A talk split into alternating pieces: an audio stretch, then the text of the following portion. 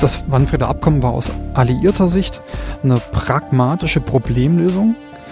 Aus Sicht der betroffenen Bevölkerung ein tiefer Einschnitt in das Leben. Nicht nur in das eigene Leben, sondern auch in das Leben der nachfolgenden Generation. Und das musste man ja dann auch relativ schnell entscheiden. Bleibe ich jetzt hier oder gehe ich?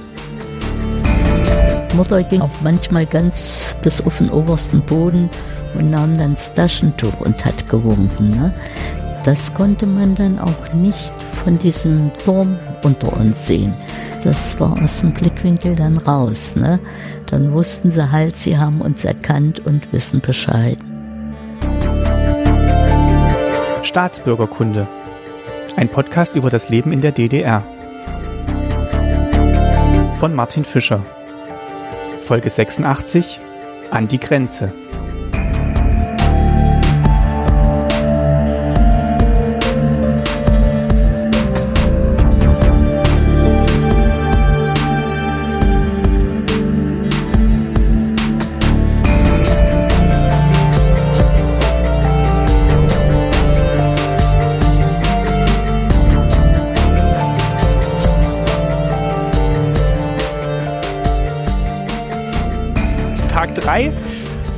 Heute ist der oh, ein bisschen aus der Zeit gefallen. Wir haben den 9. Juli und Patrick, Patrick, schon wieder versprochen, hat uns gefahren ähm, zum Einstieg in unsere kleine Wanderung am grünen Band entlang Richtung Schifflers Grund.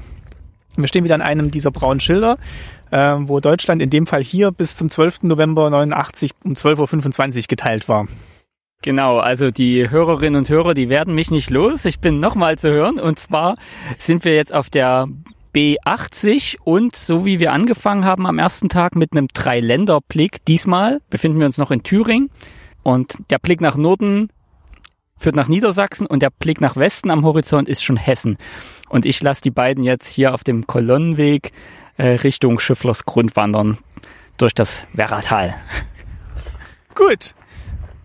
Ulrike ist auch dabei. Ich bin auch dabei. Genau, da habt ihr, habt ihr sie auch mal gehört und wir melden uns jetzt vielleicht gleich von unterwegs noch und lassen jetzt das Mikrofon noch ein bisschen mitlaufen, während wir die ersten Meter gehen auf dem grünen Band. Und dann ist Folge 2 in Sicht. Los geht's. Hier sieht man sehr schön den Verlauf der Demarkationslinie und den Kolonnenweg und das sogenannte vorgelagerte Hoheitsgebiet dazwischen. Das Feld rechts ist dann schon Hessen. Die Baumreihe da zeigt den ehemaligen Grenzverlauf. Ah ja. Am Ende der Woche werdet ihr Profis sein beim Aufspüren der, der Spuren. Also Baumreihe ist immer Grenze. Ein Indi Indi Indikator für Grenze. Ja, ein Indikator, genau. So, geht's ein bisschen steil runter, aber ich glaube, das wird nicht die steilste Strecke heute sein, weil ihr Oh, oh. über die sogenannte Junkernkuppel später geht und der Name sagt schon, da geht's steil runter. Irgendwann. Okay, dann zum äh, fast dritten Mal Zum dritten oder Mal so. wir uns von Patrick. Auf jeden Fall äh, noch, eine, noch dir. schöne Danke, Tage. Grüßt mir Christian Stöber und Christian Koschmann und, und alle, die ihr auf dem Weg seht. Alles klar, danke dir. Okay, dann. Gute Woche. Ja. Tschüss. Tschüss. Und während Ulrike und ich uns auf dem Kolonnenweg Richtung Schifflers Grund aufmachen, begrüße ich euch aus dem Off zum zweiten Teil unserer Sommerreise durchs Thüringer Grenzland. Patrick kennt ihr sicher noch aus dem ersten Teil. In dieser Folge werden wir zu Gast bei Christian Stöber im Grenzmuseum Schifflers Grund sein und mehr erfahren über die Grenzanlagen der DDR. Schifflers Grund war kein Grenzübergang und somit noch abgeschotteter als Teistungen, nachdem die Grenze dicht gemacht wurde. Davon berichten nicht nur Christian und der historische Ort, sondern auch unsere Gästin. Ursel Lange hat zeitlebens in Asbach gelebt und war trotzdem zuerst Hessin und dann Thüringerin. Was es damit auf sich hat, erfahrt ihr in dieser Folge. Ein großes Dankeschön vorweg an Ulrike, die den Schnitt und die Fotos auch für diese Folge besorgt hat. Wenn euer Podcatcher diese Funktion unterstützt, seht ihr die Fotos direkt bei den einzelnen Kapiteln. Und natürlich findet ihr sie auch auf der Website www.staatsbürgerkunde-podcast.de. Ich lade sie außerdem bei Facebook und Instagram hoch. Hier findet ihr uns auch unter dem Alias Staatsbürgerkunde mit OE geschrieben. Ein großes Dankeschön wie immer auch an das DDR-Museum in Berlin, das Staatsbürgerkunde und damit diese Reise unterstützt. Ihr findet sowohl im Museum in der Ausstellung als auch in der Online-Objektdatenbank viele Exponate und Texte, die sich mit der Grenze, ihrem Aufbau und ihrer historischen Bedeutung beschäftigen. Immer wieder finden im Besucherzentrum des Museums auch öffentliche und kostenlose Veranstaltungen und Vorträge statt, bei denen Expertinnen und Experten sowie Zeitzeuginnen und Zeitzeugen Aspekte des Lebens in der DDR beleuchten und vertiefen. Ein Link zum aktuellen Veranstaltungsprogramm findet ihr in den Shownotes. Ein ebenso großes Dankeschön geht auch an euch für eure Kommentare und Empfehlungen. Es freut uns riesig, wie sehr euch der erste Teil der Reise gefallen hat. Teilt gerne auch diese Folge auf euren Kanälen, kommentiert im Blog und bewertet uns auf iTunes. Das hilft enorm, den Podcast für andere sichtbar werden zu lassen. Besonders beeindruckt waren wir erneut von den kleinen und großen finanziellen Unterstützungen von euch Hörerinnen und Hörern. Eure Überweisungen via SEPA oder PayPal sind für uns Ansporn und Wertschätzung zugleich. Wir möchten Staatsbürgerkunde weiter unabhängig betreiben und weiterentwickeln. Und das Wissen, dass ihr Hörerinnen und Hörer das mittragt, ist ein schönes Gefühl. Unser großer Dank geht daher auch an unsere Unterstützerinnen seit der letzten Folge, die da sind Charlotte, Elise, Anne, Mirko, Martin, Christoph, Bernd, Tino und Mario. Vielen Dank. Wer uns ebenfalls etwas in den Hut werfen möchte, auf www.staatsbürgerkunde-podcast.de findet ihr unter Unterstützen alle Infos zur Bankverbindung und den Link zu PayPal. Den findet ihr möglicherweise auch direkt beim Anhören dieser Episode in eurem Podcatcher und könnt ihn direkt anklicken. Und damit geht's auch schon zurück in den Sommer 2019 und ins Grenzland und zu zwei Wanderinnen, die immer noch oder schon wieder unterwegs sind.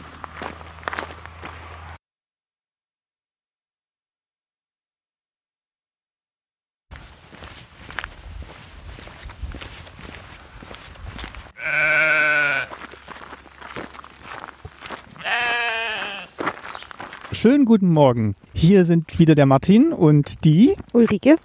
Und ihr habt uns das letzte Mal gehört, als wir Patrick verabschiedet haben am Start unseres kleinen Wanderweges Richtung Bad Soden-Allendorf und Sickenberg, wo wir die Nacht verbracht haben, in einem schönen Hof. Und während wir jetzt ähm, zu unserer zweiten Station auf unserer Reise wandern, ist eigentlich nur eine kleine Wanderung, zehn Minuten zum Grenzlandmuseum Schifflersgrund, wollen wir euch mal ein bisschen berichten, wie es uns ergangen ist auf unserer Wanderung gestern. Patrick hat ja noch gesagt, ähm, das ist nicht das steilste Stück, was wir gleich am Anfang zu bewältigen haben, wo es bergab ging auf dem Kolonnenweg. Und er hatte recht. Er hatte so recht. Wie hast du denn die Wanderung erlebt? Hast du dir so vorgestellt? Ich wusste nicht, dass in Thüringen so hügelig ist. Ja, also der, der Kolonnenweg ging dann wirklich sehr steil bergab, sehr steil bergauf und wirklich, äh, was so aus der Ferne wie eine kleine hügelige Landschaft aussah, hatte doch schon ganz schöne Steigungen in sich. Wir sind aber auch jetzt nicht die erfahrensten Wanderer, also ist das jetzt wahrscheinlich auch nicht für jeden so nachvollziehbar. Vielleicht können wir ja mal ganz kurz noch ein paar Orte nennen, durch die wir gekommen sind. Äh, Bornhagen war Nummer eins. Von da aus ging es hoch zur Burg Hahnstein. Dann ging es weiter zur Teufelskanzel. Da hat man einen schönen Blick runter auf die Werra. Und die Werra war damals auch der Grenzfluss zwischen Hessen und Thüringen.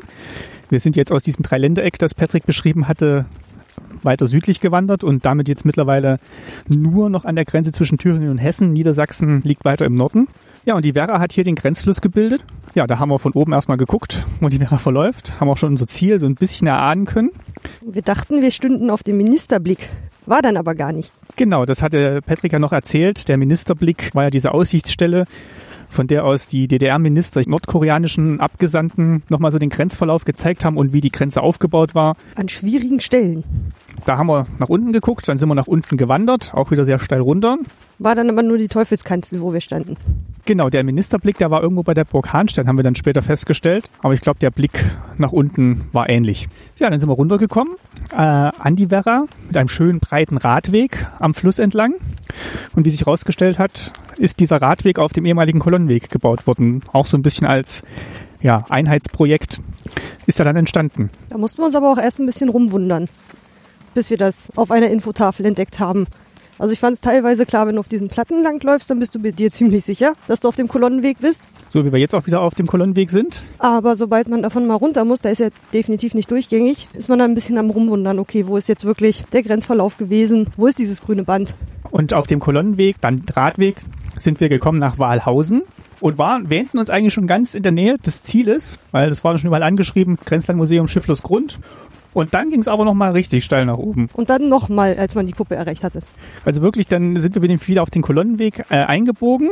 Also diese Platten durchsetzt von so Löchern, wo Gras durchwächst. Und da ging es dann wirklich in einem sehr, sehr steilen Winkel nach oben, bis wir dann hier auf so einem Höhenzug gelandet sind, wo dann sowohl das Museum liegt, als auch unsere Unterkunft, der Hof Sickenberg. Das ist ein selbstbewirtschafteter Ökobauernhof. Äh, die Betreiberin hat eine kleine Pension dabei mit mehreren kleinen Zimmern, bietet am Wochenende auch Kaffee und Kuchen an und wir hatten eine leckere Brotzeit. Haben noch einen anderen äh, Wanderer kennengelernt, der hier äh, auf einer Pilgerwanderung ist. Der läuft halt den Jakobsweg in Deutschland. Wir haben jetzt gerade noch verabschiedet und sind jetzt auf dem Kolonnenweg Richtung Grenzmuseum Schifflersgrund wo wir verabredet sind mit dem pädagogischen wissenschaftlichen Mitarbeiter dort, dem Christian Stöber.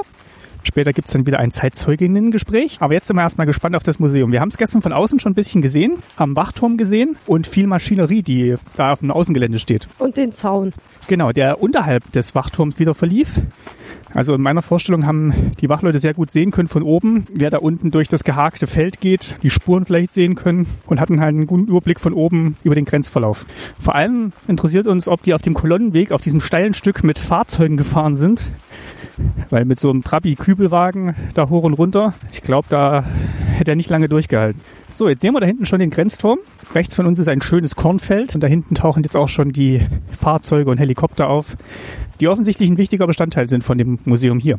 Dann würde ich sagen, melden wir uns gleich wieder, wenn wir Christian begrüßt haben, der uns dann noch ein bisschen was zum eigentlichen historischen Ort hier erzählen wird. Bis gleich.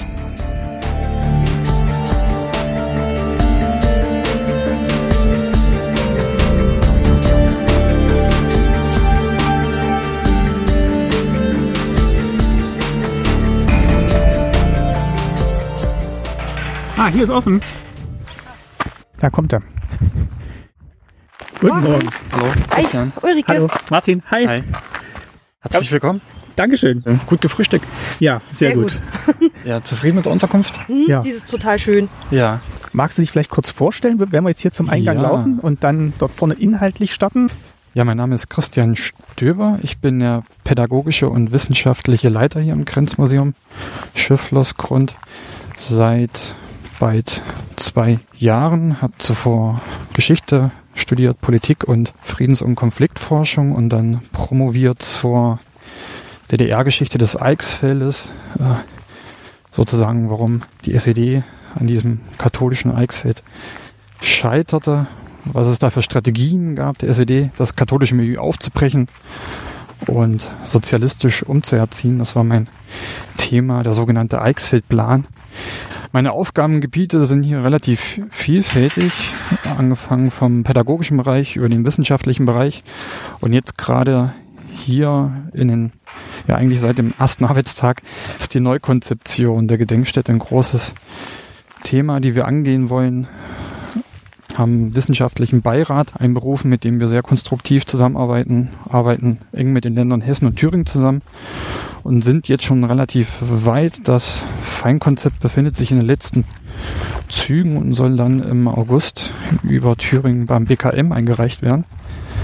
Und wir versuchen zum einen den historischen Ort wiederherzustellen. Also der ist, der Historiker sagt, vielfach verformt und verstellt. Und zum zweiten eine zeitgemäße, moderne Ausstellung zu errichten mit, in einem neuen Gebäude. Da wirst du ja gleich noch ein bisschen was dazu erzählen, aber es Genau. klingt so, als hättest du hier äh, ja, also auch ein bisschen Pionierarbeit und das ist eigentlich eine ganz spannende Aufgabe, die auf dich wartet. Ja, tatsächlich bin ich der erste Zeithistoriker hier. Aber für mich ist das eine super glückliche Situation. Ich komme hier aus der Region, komme frisch aus dem Studium, frisch aus der Promotion, komme aus dem Thema und komme hier in Strukturen, die recht lose sind und man kann sich äh, hier frei austoben, frei ausleben mit seinen Ideen und sehr vielfältig einbringen. Das macht sehr viel Spaß. Und ist, glaube ich, auch für beide Seiten, auch für den Verein, glaube ich, Gewinn bringt. Klingt gut. Jetzt stehen wir auf dem Parkplatz hier, der noch leer ist. Ich weiß nicht, habt ihr heute geöffnet? Wir haben jeden Tag geöffnet von 10 bis 17 Uhr. Wir sehen das hier hinten. Wir haben auch einen Stellplatz für Wohnwagen, der auch im Sommer eigentlich fast immer belegt ist. Ähm, hat sich herumgesprochen, gerade niederländische Gäste, um das Klischee mal zu bedienen, Komm mit dem Wohnwagen. kommen mit dem Wohnwagen, ähm, gehören zu den Stammgästen. Das hat sich da rumgesprochen, da sind wir auch in einigen Reiseführern drin. Und man hat hier oben auch, wie ihr das ja auch schon gemerkt habt, in eurer Unterkunft eine herrliche Ruhe Mhm. um mal abzuschalten und kann das gleichzeitig verbinden mit, äh, ja, mit kultureller und ein Stück weit jetzt auch am Grünland ökologischer Bildung. Wir sind jetzt hier am historischen Ort Schifflersgrund. Zur Orientierung befinden wir uns zwischen Hessen und Thüringen. Und was den Ort besonders ausmacht, ist, dass hier das längste erhaltene Teilstück der innerdeutschen Grenze vorhanden ist, vermutlich sogar des gesamten Eisernen Vorhangs in Europa. Das sehen wir hier. Das Teilstück besteht aus dem Grenzzaun, ungefähr 1000 Meter lang. Parallel dazu verlaufen der erhaltene Kolonnenweg und zur historischen Substanz gehört dort hinten noch der 82 errichtete Beobachtungsturm. Und Zaun, Kolonnenweg und Turm stehen auch unter Denkmalschutz. Und das Besondere ist hier sozusagen die Topografie, dass das sehr eindrücklich für den Besucher zu erschließen ist. Also zum einen, wie war die Grenze aufgebaut und wie hat das gewirkt. Und das, das Ganze wird hier verbunden nochmal mit einem Todesort. Also das sehen wir dann gleich, dass sich hier ein tödlich gescheiterter Fluchtversuch zugetragen hat, 1982. Hm, da kannst du auch gleich noch berichten, was da vorgefallen ist. Kannst du vielleicht ganz kurz nochmal den Begriff Kolonnenweg erklären? Wir haben uns nochmal gefragt, was ähm, ist definiert, was eine Kolonne ist oder war da definiert, wer da drauf laufen und fahren darf, weil teilweise ja wirklich sehr steile Teilstücke vorne noch kamen. Sind da dir wirklich Wagen noch lang gefahren oder war das eher so ein Patrouillenweg? Nee, da war auch, äh, der wurde befahren. Der wurde angelegt von den DDR-Grenztruppen, um halt die Grenze zu bewachen, mit Fahrzeugen oder auch zu Fuß, aber auch die steilen ähm, Stücke wurden befahren, zumeist mit einem Trabant Kübel, so das klassische Fahrzeug der DDR-Grenztruppen. Man war halt da, dadurch mobil, um die Grenze möglichst lückenlos und umfassend zu überwachen. Gebaut aus massiven Betonplatten, die für die Ewigkeit gebaut sind und jetzt 30 Jahre nach der Grenzöffnung immer noch ohne größere Schäden hier liegen. Was das Besondere, und da bin ich da mit dem dritten Alleinstellungsmerkmal sozusagen ist, wir sind ja hier an der hessisch-thüringischen Grenze. Wir sind jetzt in Thüringen. Eigentlich gehört dieses Gebiet zu Hessen. Es gibt hier eine besondere Geschichte, müssen wir uns zurückversetzen in den Sommer 1945. Deutschland wurde besetzt, vom Westen her rückten die westlichen Alliierten an, vom Osten her die sowjetischen Streitkräfte und Thüringen wurde besetzt von amerikanischen Truppen, die sich dann wieder zurückgezogen haben. Man hatte sich ja schon in Potsdam, Jalta und Teheran darauf geeinigt, wie die Grenzen der Besatzungszonen verlaufen sollen. Das ist dann hier auch passiert. Im Juli 45 gab es den Besatzungswechsel und Thüringen wurde sowjetische Besatzungszone. Dann hat sich relativ schnell ein Problem herausgestellt für die Amerikaner. Und zwar kam der Nachschub der amerikanischen Truppen über die US-Exklave Bremerhaven nach Bayern und nach Kurhessen per Zug. Und diese Zuglinie lag in einem Abschnitt von vier Kilometern in der sowjetischen Besatzungszone. Und es gab immer wieder Schikanen, die Züge wurden angehalten, der Nachschub stoppte. Muss relativ gravierend gewesen sein. Es gab sogar Gräuelgeschichten von äh, Zeitzeugen, die berichten, dass angeblich Menschen verschwunden seien, was aber nicht stimmt.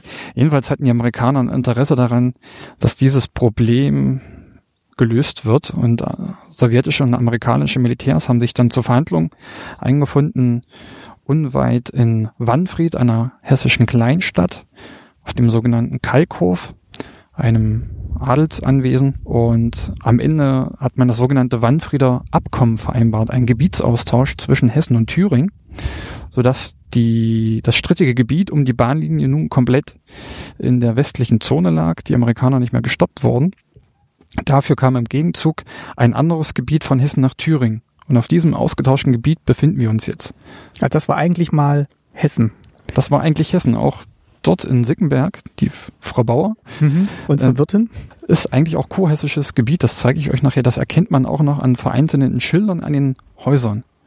Okay. Also ähm, auf den zweiten Blick dann zu erkennen. Das hatte seit dem September 1945 Bestand, dieser Gebietsaustausch, und hat natürlich gravierende Auswirkungen gehabt man muss sich mal in die Bevölkerung hineinversetzen. Betroffen waren insgesamt 1000 Personen und 1000 Hektar. Die haben alle noch unter den Nachwirkungen gestanden der antisowjetischen NS-Propaganda und für die war natürlich die sowjetische Besatzungsmacht sehr stark negativ konnotiert, auch aufgrund der Erzählung von den heimkehrenden Kriegsgefangenen, sodass die ohnehin kleinen Ortschaften massiven Verlust an Einwohnern hatten, die alle Richtung Westen geflüchtet sind, teils gar nicht weit, nur wenige hundert Meter entfernt sich neu niedergelassen haben, aber dann auf Westgebiet. Hat auch dazu geführt, dass einige Gebäude direkt in den Ortschaften deswegen verfallen sind, aufgrund von Leerstand und später auch abgerissen wurden von den DDR-Grenztruppen. 1990 dann im Zuge der Verhandlungen zur deutschen Einheit war das dann nochmal ein großes Thema. Macht man das alles wieder rückgängig? Wollte ich gerade fragen, ob das dann so geblieben ist? Gab es ganz unterschiedliche Ansichten. In den Dörfern, in der Politik, in der Bevölkerung. Es gab keinen Konsens, keine einheitliche Linie, sodass das bis heute Bestand hat und in den letzten Jahren eigentlich auch kein Thema mehr ist. Die Frage ist, und die beantwortet jeder Einwohner der betroffenen Ortschaften dann anders, fühlt man sich als Hesse, als Thüringer, als Eichsfeller, als Kurhesser? Mhm. Das kann dann jeder mit sich ausmachen. Ist dann auch immer ein bisschen abhängig von der Biografie, von einer Generation. Das heißt, wir haben auch auf thüringischem Boden genächtigt, der mal hessisch war. Genau, genau. Es erzählt sich so schön die Geschichte, dass sich angeblich die Amerikaner und die Sowjets nach der Vertragsunterzeichnung gegenseitig eine Flasche Whisky und Wodka ausgetauscht hätten, um das feierlich zu besiegeln. Deswegen heißt diese Linie auch Whisky-Wodka-Linie. Das ist eine von vielen Geschichten. Keine davon ist belegt. Hört sich gut an, aber es gibt da keine Hinweise. Was nachweisbar ist, das sieht man an Fotos von den Verhandlungen, dass dort schon Alkohol konsumiert wurde. Das war vielleicht auch ein Stück weit die Euphorie zum Kriegsende. Auch die Aussicht, dass man bald heimkehren konnte. Der Krieg war vorbei. Man hat ausgelassen gefeiert gemeinsam. War vielleicht aber auch ein bisschen, ja, der, der Seelenschmerz fern der Heimat. Aber klar, für die Bewohner hier natürlich, wie du gesagt hast, bestimmt auch ein Schock. Also ich weiß auch, meine Großeltern oder meine Oma hat auch erzählt, dass halt schon die Euphorie da war, dass man bei den Amerikanern gelandet ist und dann aber noch mal ein Stück wieder zurückgegangen ist. Ja, es hält sich bis heute hartnäckig das Gerücht, glaube ich, in fast jedem Teil in Thüringen, auch hier im Eichsfeld, dass man angeblich gegen West-Berlin ausgetauscht Genau, worden das sei. ist, das ist so die ähm, Erzählung, die ich auch gehört habe. man, man, das stimmt nicht. Das hört man hier im Eichsfeld, das kann man aber auch in Südthüringen hören, die das genauso von sich Mhm. behaupten oder in der Rhön. Stimmt nicht. Ähm, das war von Anfang an festgelegt, wie die Grenzen verlaufen sollten. Die haben sich ja auch, äh, die wurden ja nicht willkürlich gezogen, sondern orientierten sich an alten historischen Grenzen. Und man wertet, glaube ich, einfach ein Stück weit die eigene Heimatgeschichte damit auf, dass man mit dem großen Berlin äh, getauscht wurde. bei in Verhandlungen von den alliierten Siegermächten Gegenstand war der Verhandlung. Ich glaube, damit kann man das ein Stück weit erklären, aber zum Zweiten auch damit, der Bevölkerung war das ja nicht bewusst, als die zunächst amerikanisch besetzt waren, dass von vornherein geplant war, dass die eigentlich schon zur sowjetischen Besatzungszone gehören werden. Das wussten die nicht und deswegen war das für die, weil sie auch dann gleichzeitig erfahren haben, in Berlin, die Stadt wurde geteilt, hat sich das für sie, glaube ich, einfach so, ähm, die haben die Puzzleteile zusammengefügt und das war das Bild, was sich für die ergeben hat. Also lief quasi parallel mit dem Warnfrieder Abkommen hier, dass dann noch gleichzeitig auch ja, Berlin geteilt wurde und das hat sich dann alles so ein bisschen vermischt in diese Genau, genau. Legendenbildung. Also das müsste man nochmal genau untersuchen, aber ich glaube, das ist eigentlich ganz schlüssig. Weil hier ging es tatsächlich nur um diesen kleinen Abschnitt, wo die Züge durchfahren sollten. Genau, vier Kilometer lang wurde ausgetauscht, Gebietsaustausch zwischen Hessen und Thüringen. Zu der Familie, zu der, die heute noch in diesem Kalkhof lebt, wo der Vertrag unterzeichnet wurde, zu der Familie von Scharfenberg, haben wir auch äh, Kontakt und ich, vor kurzem habe ich auch das Tagebuch eingesehen von der Irma von Scharfenberg, die damals die beiden Militärs und die äh, Verhandlungsgruppen bewirtet hat. Und die schreibt dann auch an dem Tag, an, an dem die Vertragsunterzeichnung stattfand, gar nichts zur Unterzeichnung an sich, sondern einfach nur Jazzmusik. Also war wohl eine äh, entspannte, ausgelassene Stimmung. Und ähm, sie hatte auch ein so recht gutes Verhältnis zu den beiden Gruppen. Also es gab da keine Konflikte mit der Zivilbevölkerung. Jetzt Stehen wir noch vor dem Tor? Also, stehen wir noch vor dem Tor der Gedenkstätte. Wir sehen relativ viel Zaun, kein historischer Zaun, sondern einfach, womit das Gedenkstättengelände verschlossen wird gegen unbefugten Zutritt. Wir sehen viele Container, viele Bäume, Fahnenmasten. Und das ist das, was ich von meinte, was den historischen Ort versteht. Das stand hier nicht bis 1989. Auch dort hinten die rekonstruierten Zaunanlagen befanden sich hier nicht. Das ist für den Besucher aber nicht selbsterklärend. Das ist ein großes pädagogisches, didaktisches Problem, aber auch natürlich verformt es den historischen Ort und das wollen wir rückgängig machen. Im Zuge der neuen Konzeption sozusagen uns dem historischen Ort, wie er bis 1989 bestanden hat, wieder so weit als möglich ist, annähern. Wir können noch mal drei Meter hier lang laufen, dann sieht man sozusagen die Vorlage, an die wir uns halten können. Wir haben ein relativ großes Bildarchiv von Fotos von der innerdeutschen Grenze, gerade hier aus der Region und so, dass wir uns relativ leicht eine Vorlage oder ein Bild machen können, wie es hier ausgesehen hat. Und dem wollen wir uns wieder annähern.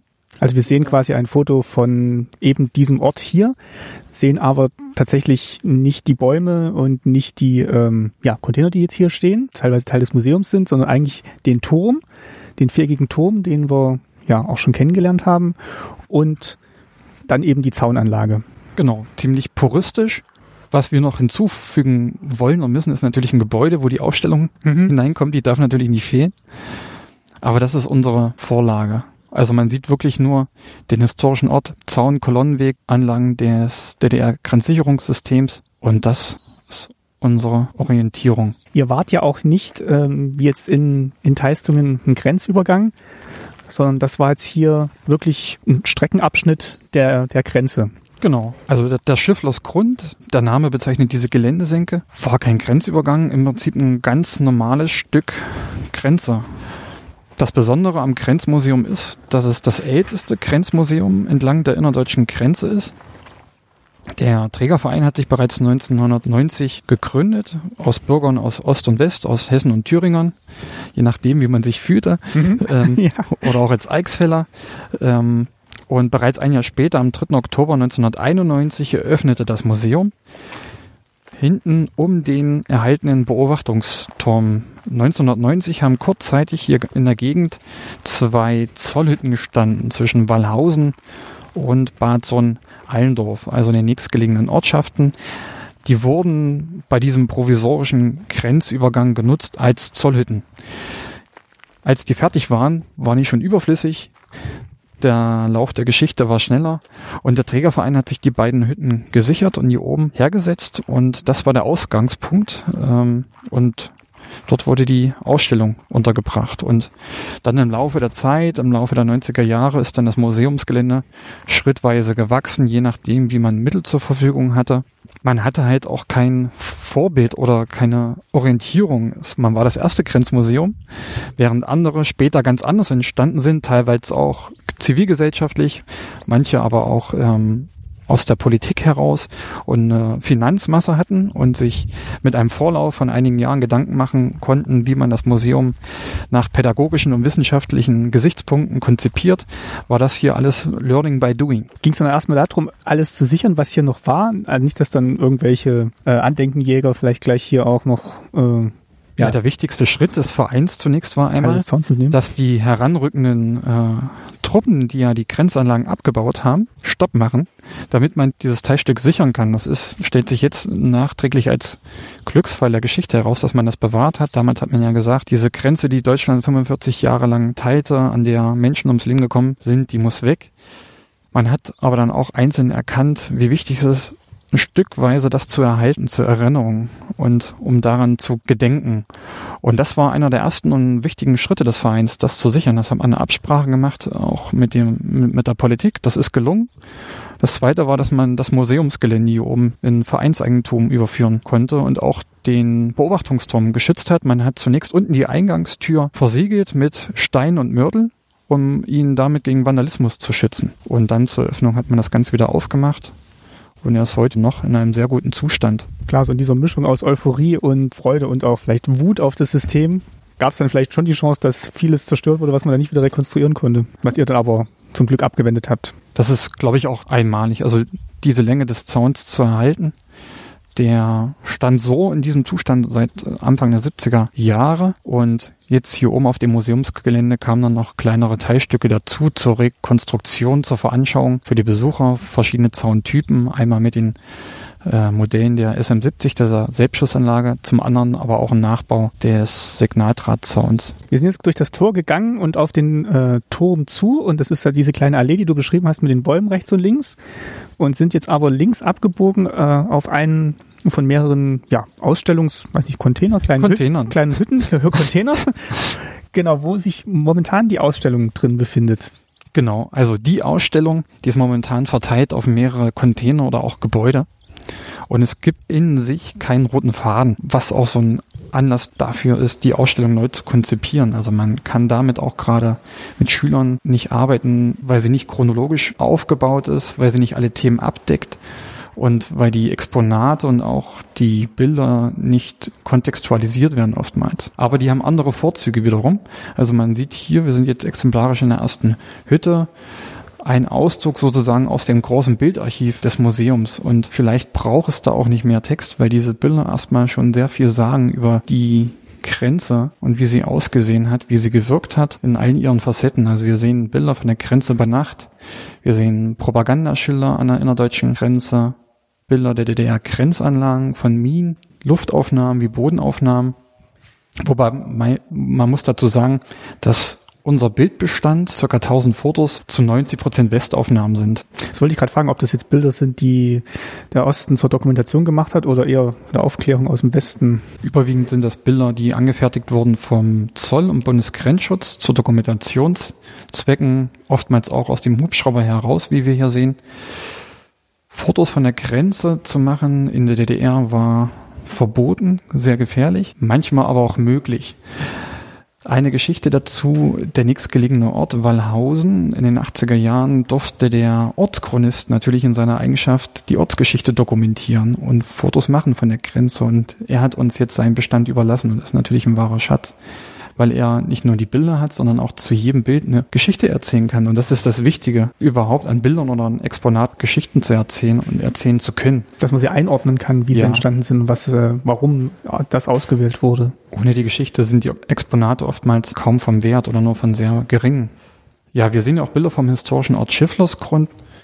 Bis hierhin sozusagen ist der Grenzzaun noch vorhanden. Mhm. Der Grenzzaun ist dann weiter verlaufen in Richtung Sickenberg, in Richtung des Hofes von Frau Bauer, wo ihr übernachtet. Und der Grenzzaun zieht sich dann auch um die Kurve hoch zum sogenannten Heierkopf, auf dem bis 89 auch noch ein Beobachtungsturm gestanden hat. Zunächst in den 50er Jahren ein Holzturm, wie überall an der innerdeutschen Grenze, aber die wurden dann nach und nach alle ersetzt durch massive Betontürme, auch auf dem sogenannten Heierkopf. Und auf dem Heierkopf, das ist eine exponierte Anhöhe, hatten die DDR-Grenztruppen Blick auf die hessische Kleinstadt Bad Sohn-Allendorf, um die zu überwachen. Zum Zweiten ich weiß aber nicht, ob das den DDR-Grenztruppen auch so bewusst war. Eine Sichtmöglichkeit auf den Hohen Meißner. Was auch ein Berg ist? Ja, der höchste Berg in Nordhessen und auf dem waren deutsche und amerikanische Abhöranlagen ah, okay. eingerichtet.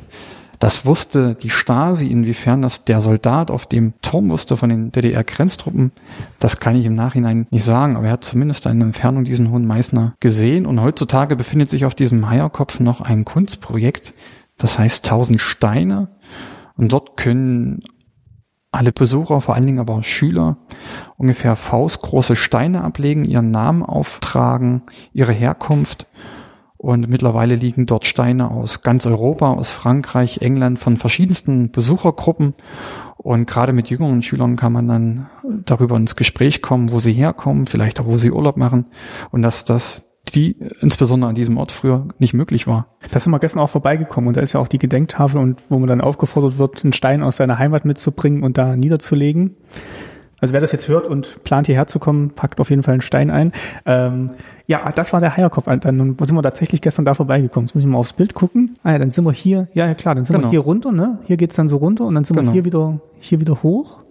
Und hier ist, hier war quasi der Eingang, wo wir jetzt gerade durch sind, das Tor. Direkt hier, also der Bereich von Wallhausen bis zum Museumsgelände gehörte früher zum Grenzregiment 4 mit Sitz in Heiligenstadt und direkt bei dem Museumsgelände war die Grenze und hier begann das in Richtung Sickenberg das Grenzregiment 1.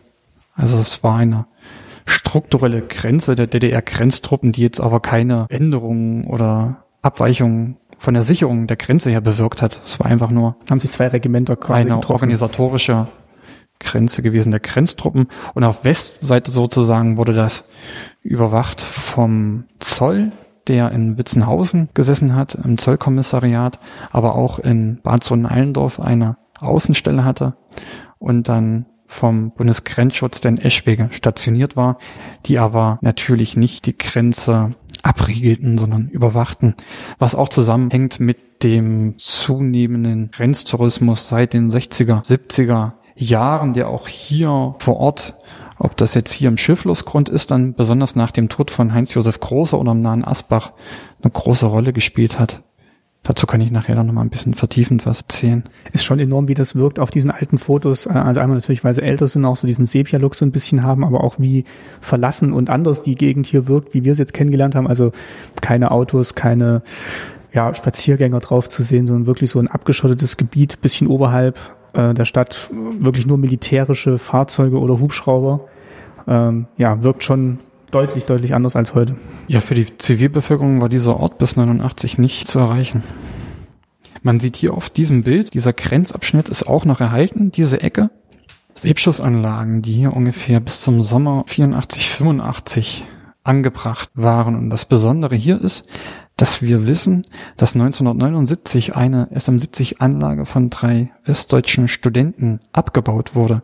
Erfolgreich. Also es gab drei Jahre zuvor den bekannten Fall von Michael Gartenschläger, der dafür gesorgt hat, dass das DDR-Regime nicht länger behaupten kann, dass die Anlagen gar nicht existieren. Vielleicht kannst du mal kurz sagen, was der gemacht hat? Michael Gartenschläger kam ursprünglich aus der DDR, kam aus politischen Gründen in Haft und wurde dann vom Westdeutschland einige Jahre später freigekauft und hat in seiner Haftzeit auch massives Leid erlitten und wollte sich auch da weit Stück dran rächen oder dafür sorgen, dass das bekannt wird, was dort in der DDR passiert mit Leuten, die andere Einstellungen hatten zum Staat. Und er hat nachts eine dieser Selbstschussanlagen abgebaut und ist damit an die Öffentlichkeit gegangen und hat dafür gesorgt, dass das öffentlich bekannt wird und das SED-Regime nicht behaupten kann, dass diese Anlagen nicht existieren. Er ist damit an den Spiegel gegangen und wurde kurze Zeit später angesprochen, nochmals eine Ab Anlage abzubauen, wurde offenbar aber im Vorfeld verraten von einem West-IM der DDR-Stadtsicherheit. Ihm wurde aufgelauert in diesem Grenzabschnitt, wo er die Anlage abbauen wollte. Es kam zu einem Schusswechsel und Michael Gartenschläger ist dann dort verstorben. Oh je. Ja, drei Jahre später versuchen drei westdeutsche Studenten das hier auch zu machen. Das gelingt. Sie hatten wohl Wochen vorher schon das Gelände hier ausgekundschaftet, beobachtet, wann die DDR-Grenzsoldaten zu welcher Uhrzeit hier wo sind. In einer Sommernacht ist es dann gelungen. Sie haben die Anlage demontiert, haben den Grenzzaun von der Westseite her aufgeschnitten, den Zaun runtergedrückt und dann an dieser Eckstelle, wo es immer ein bisschen leichter war, diese Geräte abzubauen, demontiert und sind damit mit großen Hoffnungen auch an die Politik, an die Öffentlichkeit und an die Medien herangetreten, von denen sie aber weitgehend zurückgewiesen wurden. Die einzigen, die darüber berichtet haben, waren, war das ZDF. Es gibt einen 15-minütigen Beitrag darüber.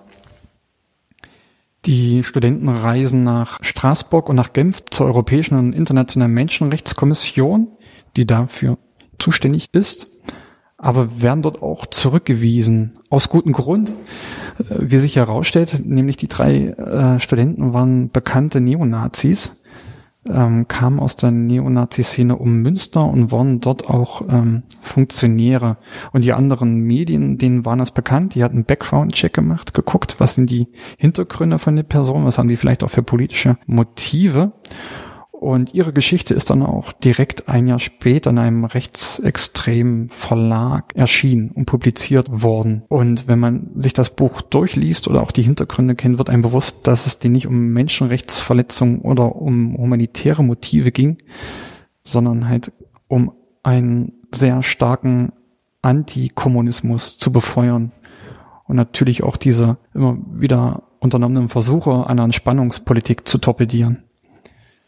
Und da war anscheinend der Hintergrundcheck der Lokalnachrichten besser als der vom ZDF. Die es dann übernommen haben und einen Beitrag daraus gemacht haben. Genau, das wurde dann auch kritisiert von politischer Stelle, wie man damit umgegangen ist. Unser Versuch war jetzt noch herauszufinden, ob diese Anlage, die wurde nämlich dann einkassiert sozusagen vom Bundesgrenzschutz zufällig noch in einer Asservatenkammer liegt. Das wäre natürlich ein herausragendes Exponat. Aber da sieht's sehr schlecht aus. Also die ist wahrscheinlich dann irgendwo verschollen. Aber das Besondere ist halt, dass diese Demontagestelle zum einen noch heute sichtbar ist. Man sieht noch die Reparaturflicken. Wir haben auch den Dokumentations- und Ermittlungsbericht der DDR-Stadtsicherheit, die wenige Stunden später nach der Info der DDR-Grenztruppen hier ermittelt und alles fotografisch dokumentiert. Und dieses Stück ist noch erhalten und ich wüsste nicht, ob es in Deutschland noch eine andere erhaltene Demontagestelle gibt. Und das ist halt eine weitere wichtige und auch vielsagende Geschichte zu diesem erhaltenen Teilstück.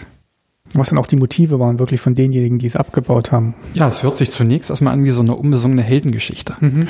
Und wenn man dann das sich genauer anguckt, sieht man, wie die deutsche Frage ein Stück weit versucht wurde zu instrumentalisieren für politische Zwecke.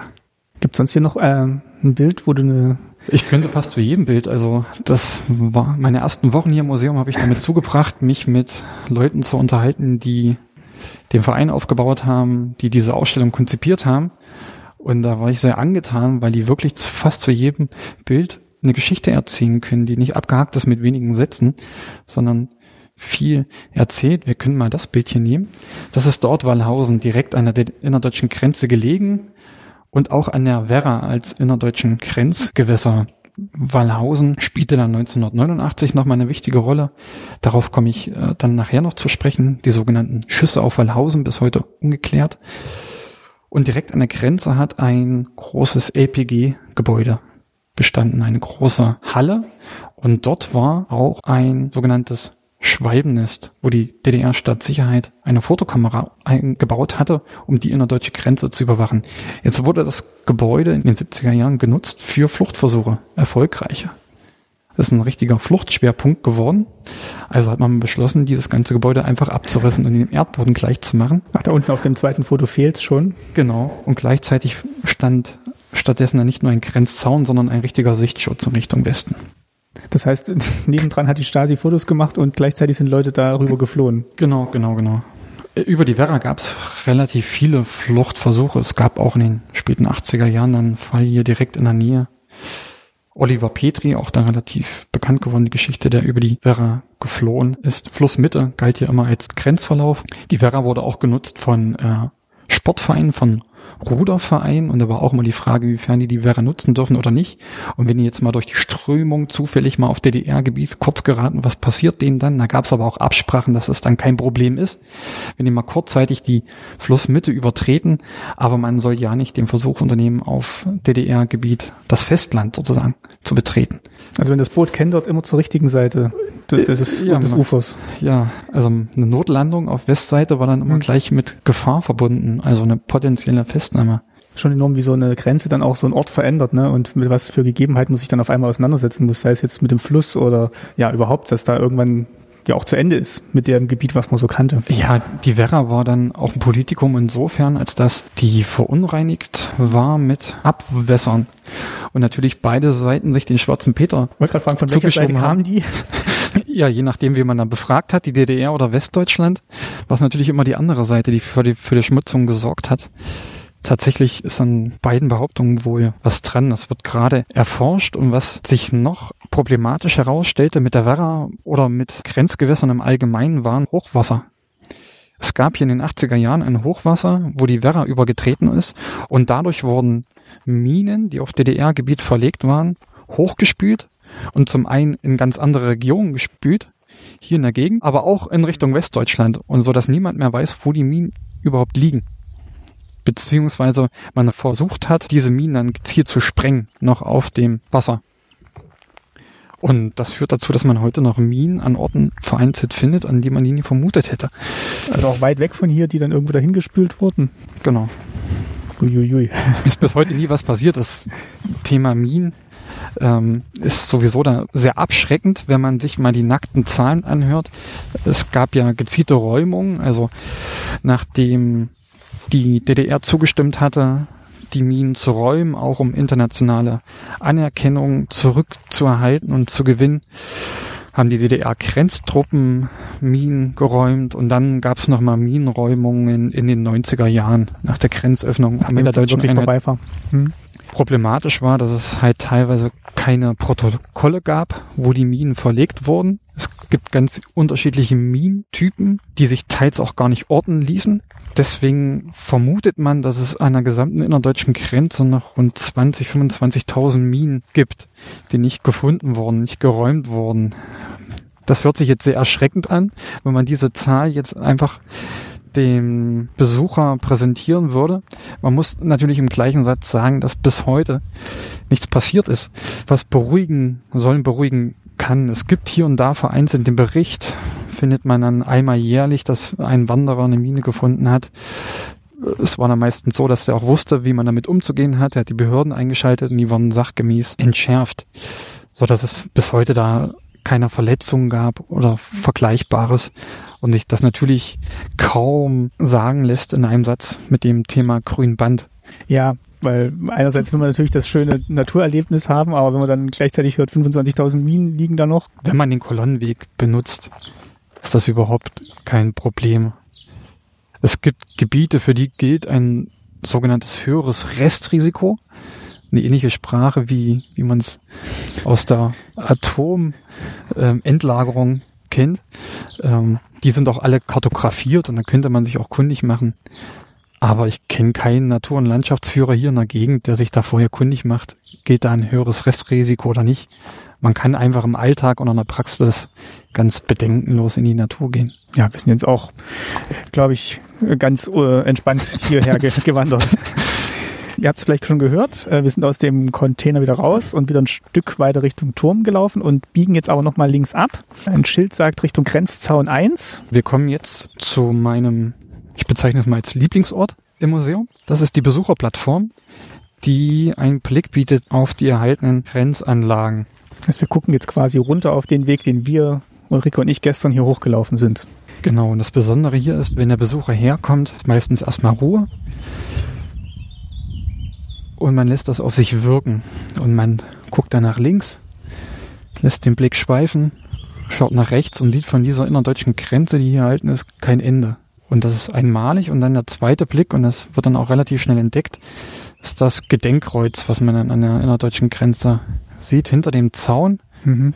das in Erinnerung ist an den Tod von Heinz-Josef Große.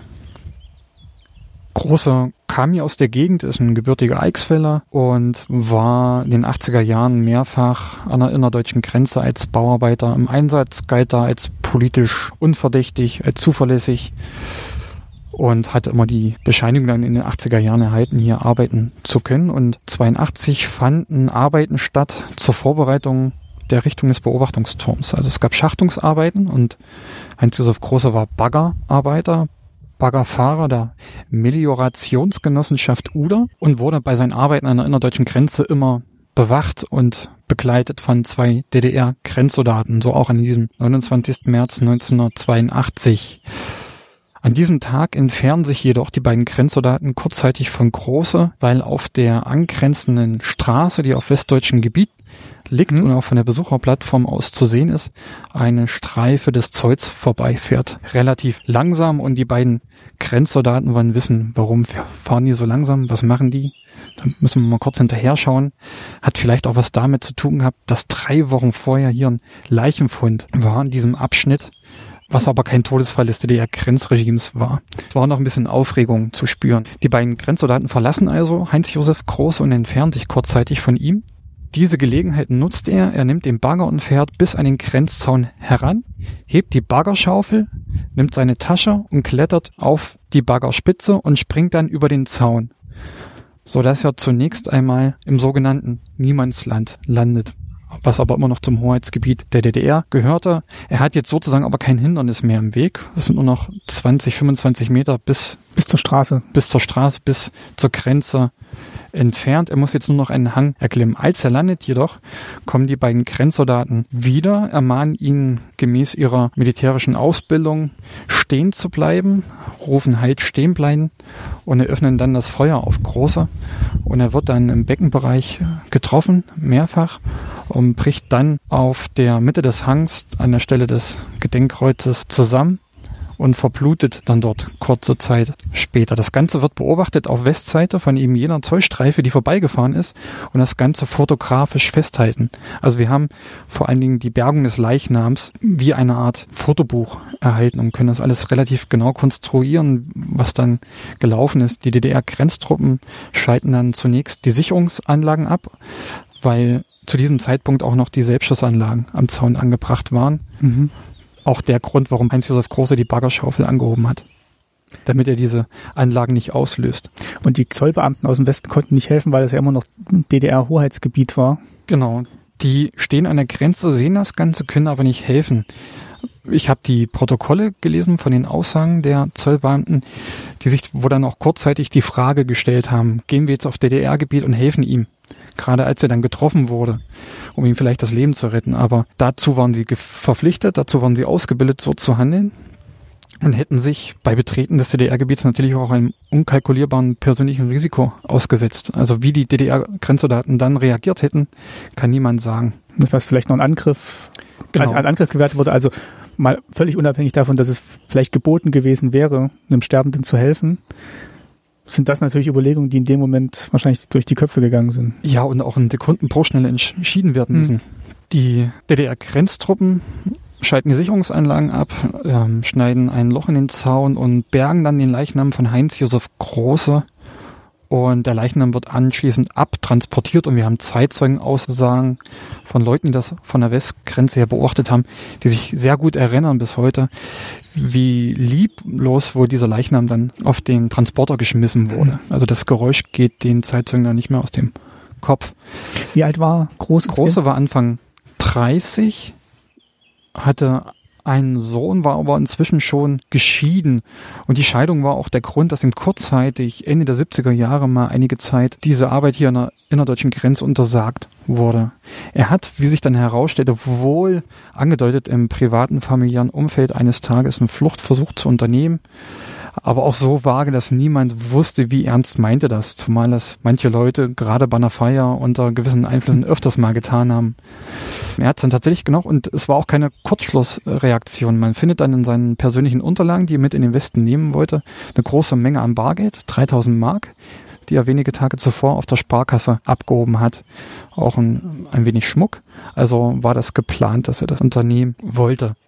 Große wird dann, ist ein Eichsfiller, katholische Regierung kirchlich beigesetzt, aber nicht wie üblich, dass die Familie mit dem Pfarrer einen Termin zur Beisetzung ausmacht, sondern wird behördlich festgesetzt. Und das Zweite ist, dass es eine Art schwarze Liste gibt von Personen, die an dieser Beisetzung nicht teilnehmen dürfen. An der innerdeutschen Grenze im Arbeiter- und Bauernparadies der DDR gibt es hier offiziell keine Fluchtversuche, weil niemand das Land verlassen will. Also wird das ganze Thema tabuisiert und auch in der offiziellen Todesannonce gibt es darauf keinen Hinweis. Auch die Familie wird nicht lückenlos darüber informiert, was genau hier passiert ist. Man kann sich dann vieles zusammenreimen. Vieles verbreitet sich dann auch relativ schnell mündlich. Aber offiziell wird das natürlich tabuisiert, wie bei anderen Fluchtversuchen gescheiterten, tödlich gescheiterten hier in der Region auch. Und die ganze Familie wird dann in der Folgezeit noch ein Stück weit von der DDR-Staatssicherheit überwacht, damit diese Geschichte nicht an die Öffentlichkeit dringt. Dass das nicht äh, ja noch die Runde macht. Im Westen macht das dann schnell die Runde. Weil eben der Zoll da. Der Zoll ist da. Zugange war. Ähm, und es ist an nächsten Zeit dann schon in den Medien.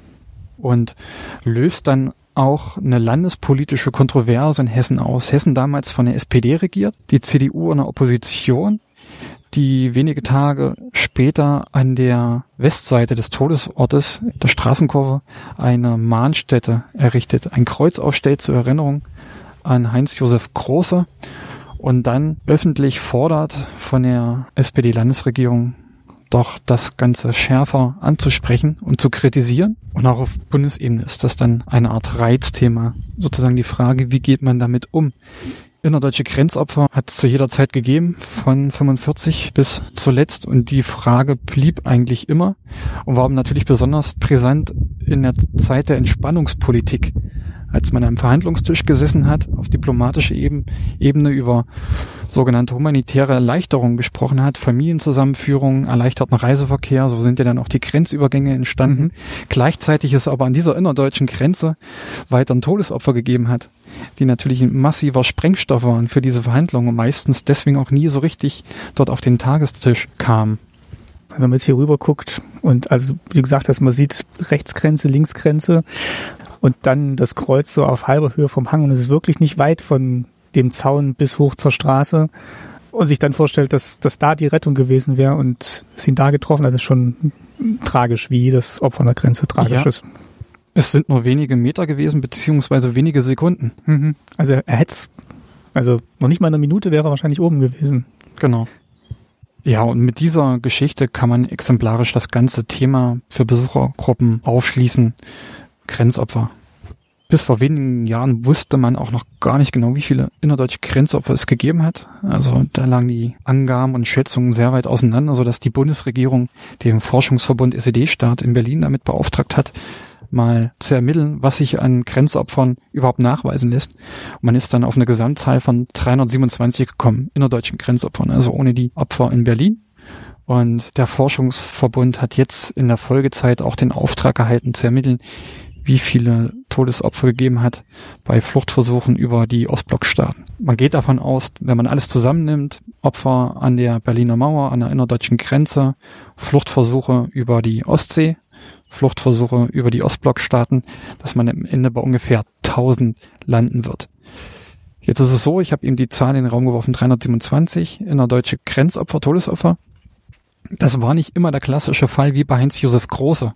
Jemand, der flüchten wollte, und dabei gestorben ist aufgrund von Schüssen. Es gab noch ganz andere Fälle, die werden auch in dieser Studie aufgeschlüsselt. Jemand, der DDR-Grenzsoldat war und beim Fluchtversuch erschossen wird von einem Flüchtenden, wird auch darunter gezählt. Leute, die ohne des DDR-Grenzregimes nie diese militärische Pflichterfüllung an der Grenze verzogen haben müssten. Um Beispiel zu nennen, äh, Suizidfälle. Also für die Leute war das so ein großer Gewissensdruck, moralischer Druck, dass die Suizid begangen haben. Also ähm, Grenzsoldaten, die mit der Aufforderung mit, zu schießen oder Menschen genau, zu töten nicht klargekommen sind. Die konnten das mit ihrem moralischen, ethischen Empfinden nicht vereinbaren. Es gibt auch, ähm, auch hier im Eichsfeld den Fall eines sowjetischen Soldaten, der ein Dienstvergehen begangen hat und aus Furcht vor der militärischen Strafe flüchtet, desertiert und dann gejagt wird und dann erschossen wird. Und dieser, diese ganzen Fälle kommen auch in diese Studie hinein. So dass von den 327 nicht alle die klassischen Fluchtversuche sind, sondern ein sehr weiter Kontext oder eine sehr weite Begriffsdefinition von Grenzopfer da, dort aufgemacht wird, was man darunter zu verstehen hat. Es ist dann aber klar gekennzeichnet und dann nochmal untergliedert, wie viele klassische Fluchtversuche gab es, also klassische Grenzopfer, wenn man den Begriff so sagen will. Und so indirekt. Und dann im erweiterten Kontext. Leute, die im DDR-Grenzdienst waren, dann auf der Heimfahrt von der Kaserne erschossen wurden von betrunkenen Grenzsoldaten.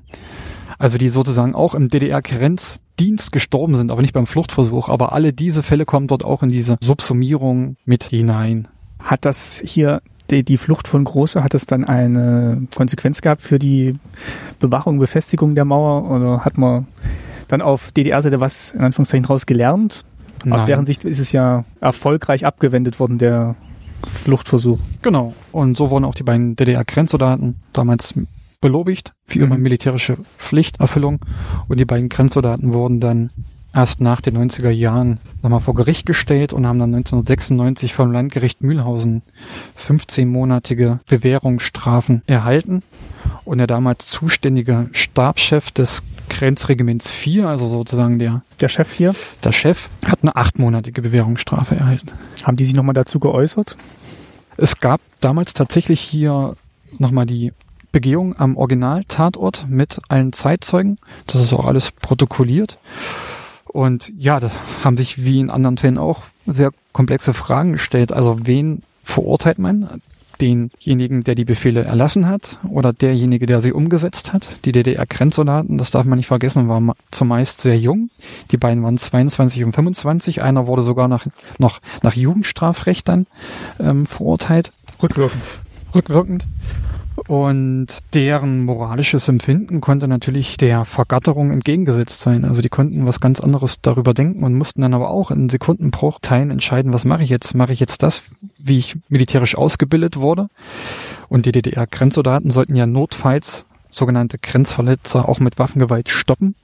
Oder denke ich darüber ganz anders und schieße nicht oder schieße daneben absichtlich? Mhm. Es gibt die Geschichte eines Grenzsoldaten, der mir vor kurzem erzählt hat, er hat bei seiner Ausbildung schon, bei Schießübungen, absichtlich immer leicht daneben geschossen. Das alles wurde ja dokumentiert und so hätte er später wäre diese Zwangssituation gekommen und hätte schießen müssen, auch daneben geschossen und hätte sagen können, ich war schon immer ein schlechter Schütze. Oh, ja. Das hört sich jetzt erstmal clever an. Ich kann, also, und auch schlüssig.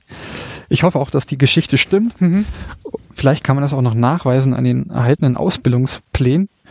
aber wäre dann auch ein sehr weitsichtiges Handeln gewesen. Und viele Leute, mit denen man spricht, die mit ehemaligen DDR-Grenzsoldaten, sind nachträglich sehr froh, nie in diese Zwangssituation gekommen zu sein. Mein eigener Vater war auch für einige Monate an der innerdeutschen Grenze. Und das hat er mir schon in recht jungen Jahren gesagt. Ich habe mich schon recht früh für Geschichte interessiert. Und als wir darauf zu sprechen gekommen sind, dass er auch an der Grenze war, hat er gesagt, dass für ihn das immer das Schlimmste war, dieser Nachtdienst in dieser Führungsstelle oder auf diesem Beobachtungsturm. Und dann ging irgendwo der Alarm los und er hat immer gehofft, dass das kein Flüchtender ist und dass er nicht in diese Situation, Situation, kommt. Hm. Wir stehen jetzt vor dem Beobachtungsturm zu den beiden Zollehütten, die ursprünglich 1990 zwischen Bad Sonnenallendorf und Wallhausen gestanden haben. Und sozusagen, das ist das ursprüngliche Museum. Das eigentlich gar nicht hier stand, also beziehungsweise die Hütte stand nicht hier, aber genau. als ich hier oben dann war, ist es die Keimzelle des Museums gewesen. Die Keimzelle des Museums. Die zweite Keimzelle ist der Verein an sich gewesen. Sehr viele Vereinsmitglieder haben bereits in den 80er Jahren Führung gegeben an der innerdeutschen Grenze. Es gab vom Gesamtdeutschen Institut, aber auch von den Landeszentralen für politische Bildung schon immer Vortragsveranstaltungen über das Leben in der DDR. Auch hier in Bad Sohn-Allendorf hat es in den 80er Jahren eine sogenannte Grenzinformationsstelle gewesen und einige dieser Referenten haben den Verein damit aufgebaut. Und einige der Materialien, die damals verwendet wurden bei diesen Vorträgen, es gab auch eine kleine Ausstellung, einen kleinen Informationsraum, waren dann sozusagen die Ausgangsmasse, um überhaupt Material zu haben für die Ausstellung. Und teilweise ist das heute alles noch so, bis heute so zu sehen. Wir gehen jetzt mal hinein. Es sind hier in diesen Zollhütten drei bis vier Räume. Wir sehen hier links ein Foto von der Burg Hanstein auch an der innerdeutschen Grenze gelegen und auch bis in die 50er Jahre hinein von den DDR-Grenztruppen als Beobachtungsposten genutzt. Eher dann das Gebäude so verfallen war, dass sich die Grenztruppen herausgezogen haben, das Gebäude jahrzehntelang dem Verfall ausgesetzt war und sich dann erst in den 80er Jahren eine örtliche Initiative bildet, ein Zusammenspiel mit der Verwaltung, dieses historische Gebäude zu sichern haben wir, glaube ich, auch vom Aussichtspunkt gesehen, hinten am, am Berg. Das war die Burg Ludwigstein. Ah, okay. Dazu gut. kommt dann auch noch eine Geschichte. Okay, okay. Genau. Eine andere Burg. Manche Besucher entdecken dann, okay, das ist ja die Burg Hanstein, okay, darunter ist ja der Ort Bornhagen. Und dann sind wir dann ganz schnell bei dem Thema AfD. Hm weil dort Herr Höcke sich angesiedelt hat, der ursprünglich in Bad Sohn-Allendorf, hier zwei Kilometer entfernt, Lehrer war. Ah, okay, das wusste ich auch noch nicht. Und sich dort ein altes Pfarrershaus in Bornhagen erworben hat und ja, jetzt sozusagen auch Nachbarschaft erhalten hat mit diesen von der für politische Schönheit. Genau, von Journalisten, das sehr oft gefragt wird. Die zweite Frage, die dann sehr oft kommt und dann auch schon sehr abgetroschen ist, wie tickt der Osten wirklich? Mhm. Inwiefern ähm, ist denn nach 30 Jahren die Grenze oder die Mauer in den Köpfen noch vorhanden? Ja, oh. Also die gleichen Fragen, die man sich schon in den 90er Jahren gestellt hat. Dann, da erwarte ich mir manchmal ein bisschen mehr, gerade von, von Journalisten von Häusern, die eigentlich. Ein bisschen Differenziertheit dann ja, auch nach 30 Jahren dann mal. Das ist enttäuscht. Darauf kann man ja auch, und die sagen dann immer, ja, wir sind auf Durchreise, können Sie dazu mal ein Statement geben und auf so eine Frage dann mit mhm. zwei Sätzen zu antworten. Und eigentlich wollen, wissen Sie die Antwort wahrscheinlich schon, die Sie gern haben würden und ja, sind jetzt gar nicht auf längere Auseinandersetzungen eingestellt. Ja, man möchte dann nur die vorhandenen Klischees vielleicht mhm. ein Stück weit bedienen. Ja, wir sehen jetzt hier im ersten Raum Bilder von der Situation nach der Grenzöffnung 89, als die Grenze und die Grenzanlagen eigentlich weiträumig abgebaut wurden. Zunächst wurden damit die DDR-Grenztruppen beauftragt. Allerdings hat sich die DDR 89, 90 ja in einem Jahr der Anarchie befunden. Viele Leute sind gar nicht mehr in der Arbeit erschienen und so war das, war das auch mhm. bei den DDR-Grenztruppen, so dass die das gar nicht bewältigen konnten. Schon personell nicht und logistisch nicht. Dann wurden auch private Bauunternehmen damit beauftragt, die Grenze abzubauen. Und schließlich gab's, was man in Berlin als Mauerspechte bezeichnet, auch hier den privaten Raubbau, so dass man diese Zaunanlagen oftmals in Gärten findet als Kompostanlagen oder als Zaunanlagen, also zweckentfremdet. Die Zaunanlagen waren ja tatsächlich auch für die Ewigkeit gebaut, verzinkt für die Ewigkeit und das findet man oftmals hier noch in den angrenzenden Andorfer, nicht nur hier, sondern ich glaube entlang der gesamten innerdeutschen Grenze. Und glücklicherweise damals gab es die Absprache mit dem damaligen Vorsitzenden des Rates des Kreises, der heute noch im Amt ist, ist Werner Henning, äh, diese Grenze nicht abzubauen. Werner Henning ist 89 der erste nicht SEDler als Landrat. Ah, okay. Mhm. Die friedliche Revolution, da hole ich mal ganz kurz aus, Die friedliche Revolution im Eichsfeld beginnt relativ spät. Man lässt sich erst anstecken von den großen Demonstrationen in Berlin, Leipzig, nimmt dann aber ja sehr schnell Fahrt auf. Vieles am politischen Umbruch geht so schnell, dass man teilweise Vorläufer ist. Also wir haben den ersten Nicht-SED-Landrat in der ganzen DDR 1989 mit Werner Henning. Wir haben in der damaligen Kreisstadt Heiligenstadt sehr schnell einen politischen Umbruch, einen Austausch vom Bürgermeister. Und die SED wird hier sehr, sehr schnell entmachtet auf Ortsebene und auch auf Kreisebene.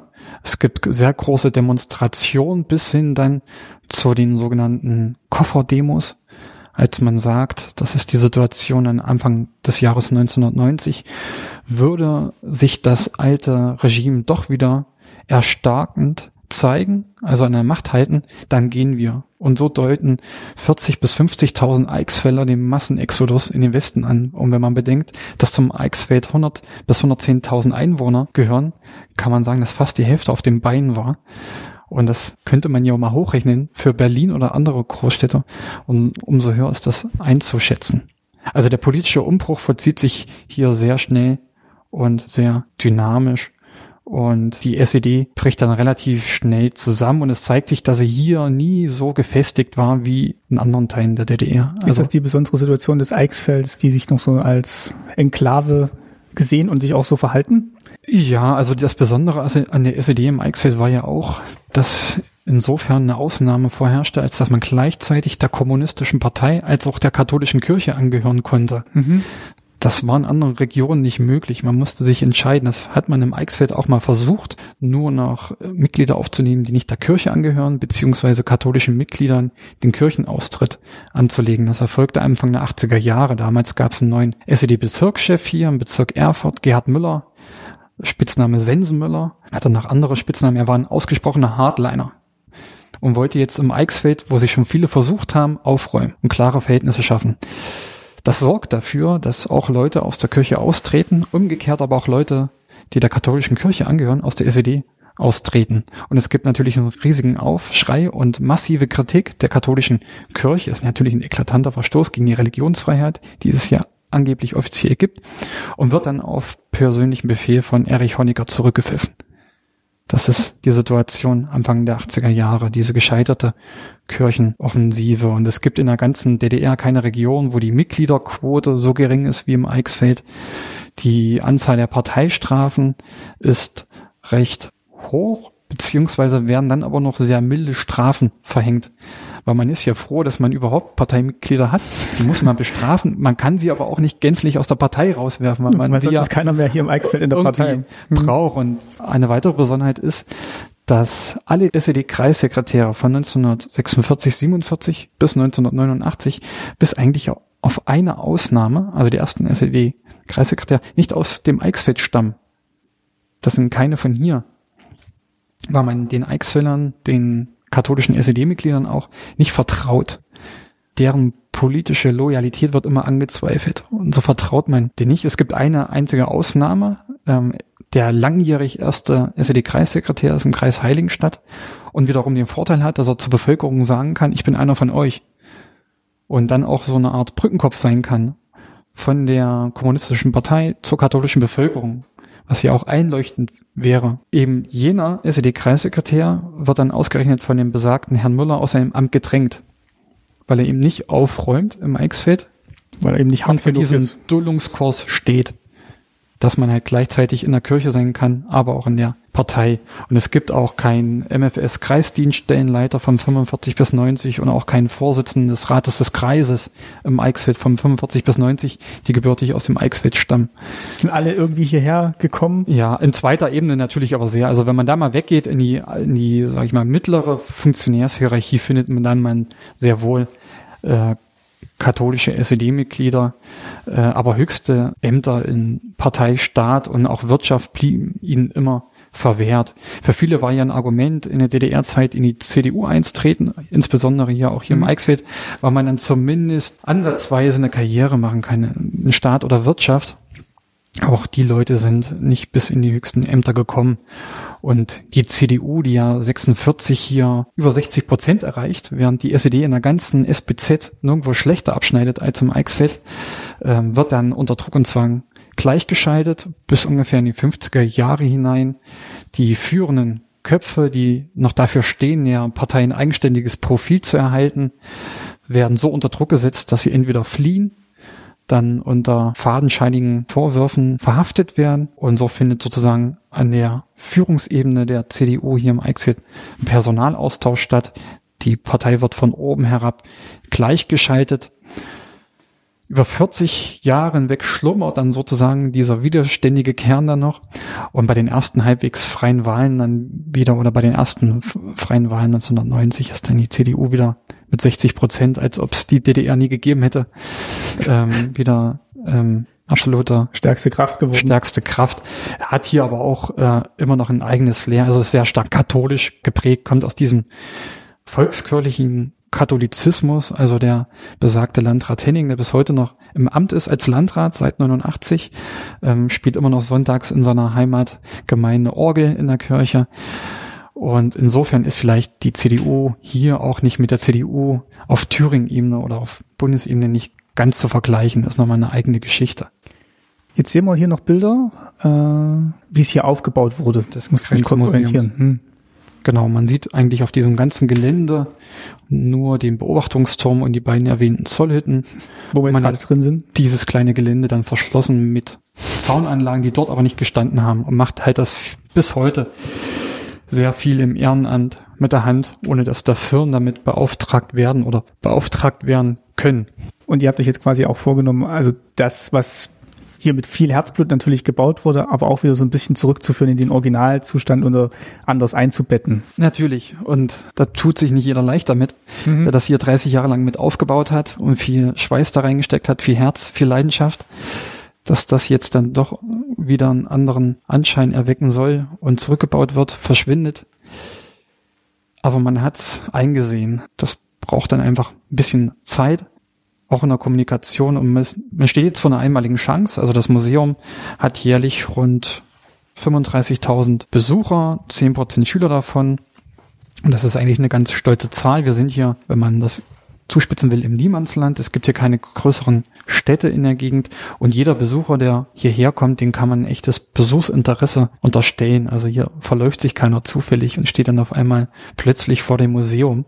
Umso größer ist eigentlich die Besucherzahl einzuschätzen. Wir sind auch schon seit längerem in der institutionellen Förderung drinne von Hessen und von Thüringen, ein, erhalten dort also jährlich feste Mittel und auch dann nochmal projektbezogen, hatten aber noch nie die Chance, zu einer Neukonzeption und damit verbunden natürlich an größere Töpfe heranzukommen, die einfach dann notwendig sind, wenn man hier dann einiges umgestalten will. Und diese Chance haben wir jetzt. Anfang 2018 hat sich ein wissenschaftlicher Beirat konstituiert, dem Experten aus ganz Deutschland angehören, Gedenkstätten, Mitarbeiter, Historiker, Politikwissenschaftler, etablierte Figuren, die auch Deutschland oder international weit bekannt sind. Und mit denen gemeinsam haben wir zunächst ein sogenanntes Grobkonzept entwickelt und dann gemeinsam jetzt mit einer Ausstellungstour das sogenannte Feinkonzept, das jetzt fast fertig ist. Also es befindet sich in der Endphase der Verschriftlichung und das soll bald an den Bund gehen und wir hoffen dann die notwendigen Förderungen zu erhalten. Und dann verschwinden auch diese Hütten, in denen wir uns befinden, aber die verschwinden nicht gänzlich. Wir haben vor, eine davon zurückzusetzen, dort, wo sie 1990 stand zwischen Walhausen und Bad Sonnenallendorf. Was sich auch anbietet, weil das sozusagen immer der Anfangs- oder auch Endpunkt von den Grenzwanderungen hier sind. Und die zweite soll hier bleiben und dann auf die geplante neue Besucherterrasse kommen und die hier ersetzt, wo wir gerade waren. Genau, das Problem der aktuellen Besucherplattform ist schlichtweg, dass die zu klein ist. Gerade im Sommer, vor den Sommerferien, wenn wir dann in der Stoßzeit zeitgleich vier, fünf Führungen haben, kann man dann immer nur mit einer Gruppe hingehen. Hm.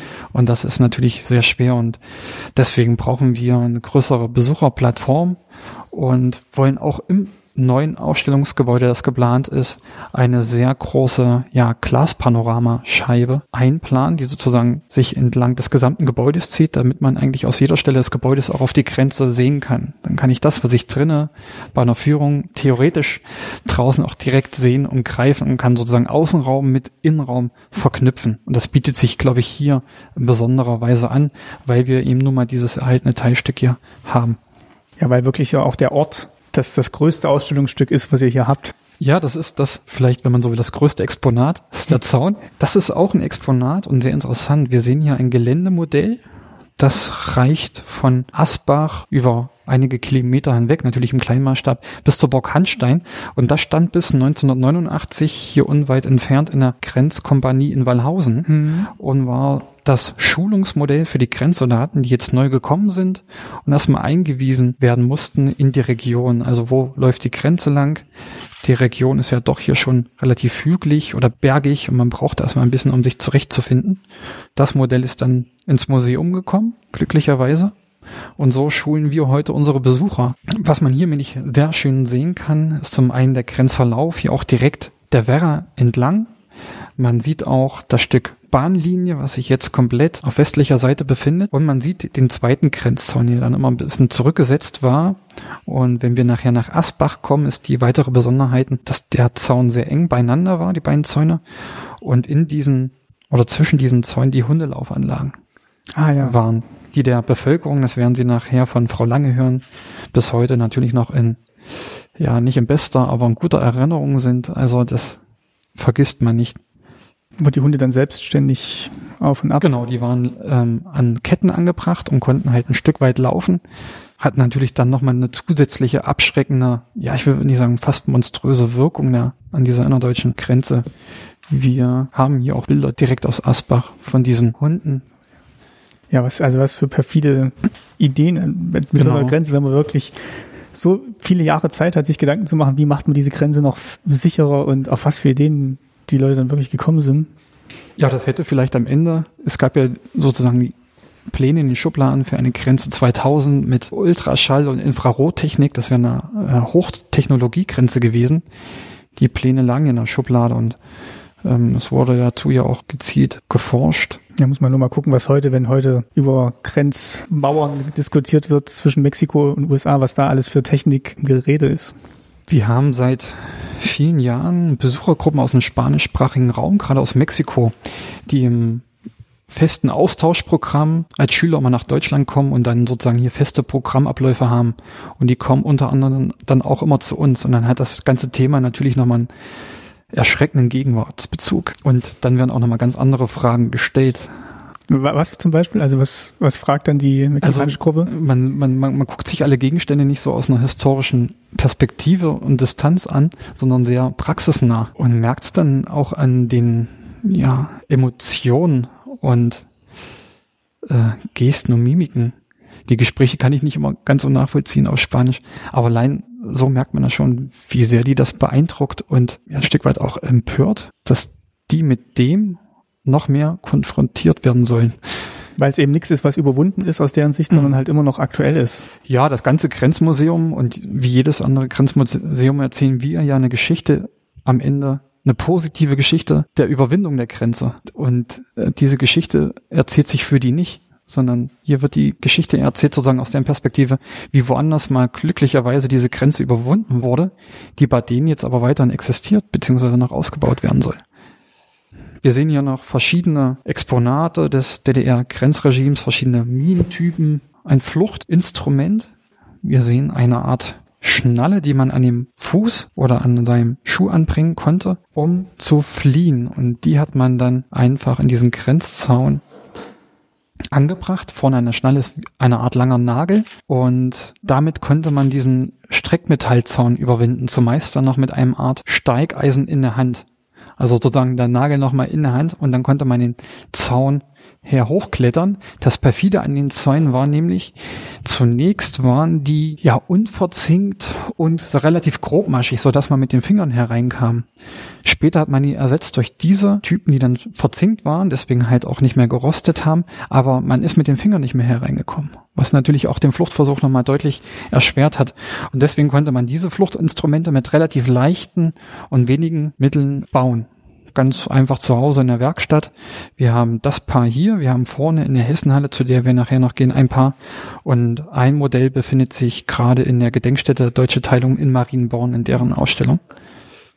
Ja, hier noch einige Exponate. Im Wesentlichen sieht das so bereits seit den 90er Jahren aus. Und die das, sind, Ausstellung. und das sind jetzt alles Exponate beziehungsweise auch Unterlagen, die hauptsächlich von denen, die hier Führungen gemacht haben, entstammt sind. Also die, die Sammlung ist seit den 90er Jahren immer stückweise gewachsen. Vieles kam hinzu, auch an sehr spannenden Exponaten, so dass wir jetzt auch einen großen Fundus haben für die neue Dauerausstellung, wo wir dann aber viele Sachen auch anders zeigen werden, weniger zeigen werden insgesamt, also ein bisschen mehr reduzieren und auch ein paar interessante Neuzugänge haben, die jetzt noch nicht in der Ausstellung sind, sondern sich noch in unserem kleinen Depot befinden. Wir können mal weiter hintergehen, also wir merken das jetzt schon an unserem Gang durch die Gedenkstätte, ist sehr lang gezogen ungefähr drei bis 400 Meter lang, das Gedenkstättengelände sozusagen im Kern und circa 40 Meter breit insgesamt ist das, was dem Trägerverein gehört, noch viel größer. Also man hat in den letzten Jahren, Jahrzehnten ja relativ viel angekauft an Flächen, um halt freie Hand zu haben, einfach was die Gestaltung angeht, wir planen ja auch einen Grenzrundweg und der befindet sich da auch in einigen Teilen schlichtweg auf Eigentum des Vereins. Wir sehen jetzt hier einige Fahrzeuge. Das ist sicherlich auch für das Grenzmuseum markant, dass es hier relativ viel gibt an Fahrzeugen. Wir haben hinten noch Landfahrzeuge, wir haben hinten aber auch mehrere Hubschrauber. Und die klassische Frage dann immer kommt, warum ist denn hier so viel? Wie kommt das hierher? Das war das alles hier? Das ähm, natürlich hatten die DDR-Grenztruppen Fahrzeuge. Wir sehen hier einen Trabant Kübel, das ist sozusagen der Klassiker gewesen. Also das typische Einsatzfahrzeug von Grenzern. Genau, genau, genau. Auch hier die anderen Fahrzeuge haben auch alle was mit, äh, mit der Grenze zu tun, ob die jetzt genutzt wurden von den Grenztruppen oder auch vom Zoll- und Bundesgrenzschutz. Die Frage richtet sich dann vor allen Dingen nach den Hubschraubern, was die mit dem historischen Ort zu tun haben. Zunächst einmal zur Hintergrundgeschichte, warum die Hubschrauber hier stehen. Der Vorsitzende des Trägervereins Wolfgang Ruske war zum einen jemand, der auch schon in den 80er Jahren Personen entlang der innerdeutschen Grenze geführt hat. Er war aber im Wesentlichen Polizeichef im Hessen, kam dann 1990 nach Nordthüringen und war hier Polizeichef. Und vieles, was zunächst noch bis 1989 bis 1990 von den Grenztruppen genutzt wurde, ging dann über in den gesamtdeutschen Bestand von der Polizei, vom Bundesgrenzschutz und wurde dann aber nach wenigen Jahren aussortiert. Und dann stellte sich die Frage, was macht man damit? Und er hat, war gleichzeitig Polizeichef und war Chef des Museums hier. Also hat er gesagt, das holen wir als Exponat ins Grenzmuseum. Nicht willkürlich, sondern man kann auch zu jedem Hubschrauber eine Geschichte zur Grenze erzählen. Wir haben vorne das Eingangsfoto gesehen mit der Alouette, einem französischen Fabrikat. Ein Hubschrauber, der wurde vom Bundesgrenzschutz genutzt zu Überwachungsflügen entlang der innerdeutschen Grenze. Das, was du gezeigt Die hast, ja. steht dort vorne. Also man weiß zum einen, dass der Bundesgrenzschutz diese Hubschrauber eingesetzt hat zu regelmäßigen Überwachungsflügen, weiß aber auch von Zeitzeugen aus den DDR-Grenzorten, dass sie das oftmals am Himmel einfach gesehen haben. Jetzt steigt wieder der Hubschrauber hoch und natürlich auch anlassbezogen sind die immer aufgestiegen, auch bei dem äh, bei Grenzzwischenfällen, um einfach zu schauen, was los so ist um das mal zu plump zu formulieren. Andere Hubschrauber wurden genutzt vom, vom GSSD, also von der Gruppe der sowjetischen Streitkräfte in Deutschland, mit ähnlichem Hintergrund zu Überwachungs- und Kontrollflügen entlang der innerdeutschen Grenze und sind halt ganz unterschiedliche Hubschrauber, angefangen von leichten, kleinen, wendigen Typen bis hin zu großen Hubschraubern, mit denen auch Transportflüge erfolgen konnten, sowohl von Personen als auch von, von Fahrzeugen. Aber sie haben natürlich den historischen Ort nicht so geprägt und das Leben an der Grenze wie die Sicherungsanlagen. Und deswegen sich jetzt die Frage gestellt hat, wie geht man mit diesen Hubschraubern um? als Exponat. Also zum einen hat man das, das gehört zum Sammlungsbestand und ist auch untrennbar verbunden mit dieser zivilgesellschaftlichen Erinnerungskultur, die nun mal seit 30 Jahren hier stattfindet. Zum Zweiten verformt es und versteht es natürlich den Ort wieder. Und als Historiker ist man zumeist da eher ein bisschen puristischer veranlagt. Aber ein bisschen vorsichtiger auch. Und so mussten wir jetzt äh, in der Feinkonzeption ganz unterschiedliche Interessen und Sichtweisen zusammenbringen. Die vom Trägerverein, die wissenschaftliche Sicht des Beirats, die Sicht der Länder als Fördergeber, aber auch eine gewisse Besuchersicht. Und wir haben uns jetzt dazu entschlossen, das im Kernbereich der Gedenkstätte deutlich zu reduzieren auf insgesamt drei größere Fahrzeuge und der Rest wird weiter entfernt aufgestellt, so dass es den historischen Ort dann so nicht mehr entstellt. Und das war eine Kritik, die in den vergangenen Jahren, Jahrzehnten immer wieder äh, geäußert wurde, dass halt das für den Besucher am Ende eher in Erinnerung bleibt, als das erhaltene Stück der innerdeutschen Grenze. Und es ist Ja. natürlich auch pädagogisch und didaktisch ein Problem, ähm, dass am Ende bei den Schülergruppen mehr der Hubschrauber in Erinnerung bleibt und man mehr, mehr sich da technisch mit auseinandersetzt, als mit der innerdeutschen Grenze. Und gerade weil wir hier so ein langes Stück haben, wo vieles sehr greifbar wird und vermittelt werden kann, auch im Sinne der Demokratiebildung, mussten wir dieses Dilemma irgendwie auflösen in eine Lösung, mit der alle Seiten leben können. Zumal wir auch gehört haben, dass ja viele von diesen Grenztürmen, wo wir jetzt gerade wieder vorbeigelaufen sind, ja auch nur von zwei Mann erstmal besetzt waren, dafür aber auf einer großen äh, Entfernung oder Strecke immer regelmäßig und dann wirklich so diese, diese Technik teilweise auch in Garagen stand und zur Verfügung stand, aber ja eigentlich nicht so, nicht so präsent war. Ich überlege, wir gingen doch nochmal hinter. Wir haben ja, klar. ein paar schöne Sachen zum Grenztourismus, da wollte ich noch drauf eingehen. In den 50er Jahren war die Grenze bei weitem ja noch nicht so perfektioniert ausgebaut wie in den nachfolgenden Jahrzehnten. Und das führte auch dazu, dass man auf westlicher Seite sehr naiv damit umgegangen ist, was die Zivilbevölkerung betrifft. Wir haben hier von dem Ausblick die Burg Ludwigstein im Hintergrund gesehen, einige Kilometer entfernt. Dort war und ist heute noch eine Jugendherberge. Und so kamen damals schon regelmäßig Schülergruppen entlang der innerdeutschen Grenze bei Wanderungen. Und die sind insofern naiv damit umgegangen, als dass sie kurzzeitig auch, um Eindruck zu schinden vor jungen Frauen, auf das Gebiet der DDR gegangen sind, um ihrem Wagemut zu beweisen. Bestenfalls dann noch ein Stück entwenden wollten, ein Grenzpfahl oder was Vergleichbares. Weil es natürlich vom Westen aus einfacher zugänglich war. Also man konnte ja bis, genau. bis nah ran. Genau. Das aber oftmals zu Zwischenfällen geführt hat, wenn nicht sogar zu Festnahmen. Dass einzelne oder ganze Besuchergruppen dann festgenommen wurden oder auch Einzelwanderer. Und das hat dafür gesorgt, dass wiederum Zoll und Bundesgrenzschutz die Grenze besser sichern mussten. Ach so, dass die dann auch wieder von Westseite dann die Weil die halt so naiv damit umgegangen sind. Also äh, nicht im Sinne dieses, dieses, dieses harschen, rigigen Grenzregimes der DDR, nur mit Hinweisen. Deswegen gab es das ganze Informationssystem von Schildern, äh, wie wir sie hier vorne auch noch im Original sind. Äh, bitte aufpassen. Und es wurde dann erstmals äh, versucht zu kontrollieren. Und das Zweite, die Grenze an sich wurde ein immer beliebteres Ausflugsziel. Gerade in den Sommermonaten, gerade sonntags, auch ein beliebtes Ausflugsziel für ganze Familien, für Besucher, die das nicht äh, kennen, die jenseits von der Grenze leben.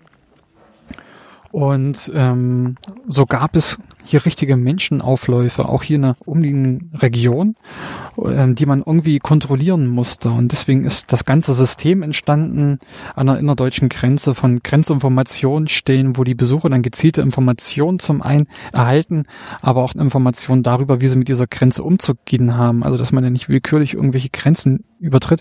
Immerhin sind ja hier äh, Menschen gestorben und wurde eine Bevölkerung eingesperrt. Und das haben viele da aus dem Blick verloren, bis hin zu abstrusen Zügen, dass das Ganze dann noch kommerzialisiert wurde. Gaststätten zur Endstation, Postkarten, hm, gesehen, Grüße ja. von der Zonengrenze, Kaffeebecher, alle möglichen Dinge, mit denen man versucht hatte, aus diesem Leid letztendlich, aus diesem perfiden Grenzregime, mit dieser Sicht darauf äh, noch irgendwie Geld mit zu verdienen. Und dann hat man gesagt, gerade aus dem Bereich der Politik, wir müssen das ein bisschen kanalisieren und ähm, in den Bereich der politischen Bildung steuern.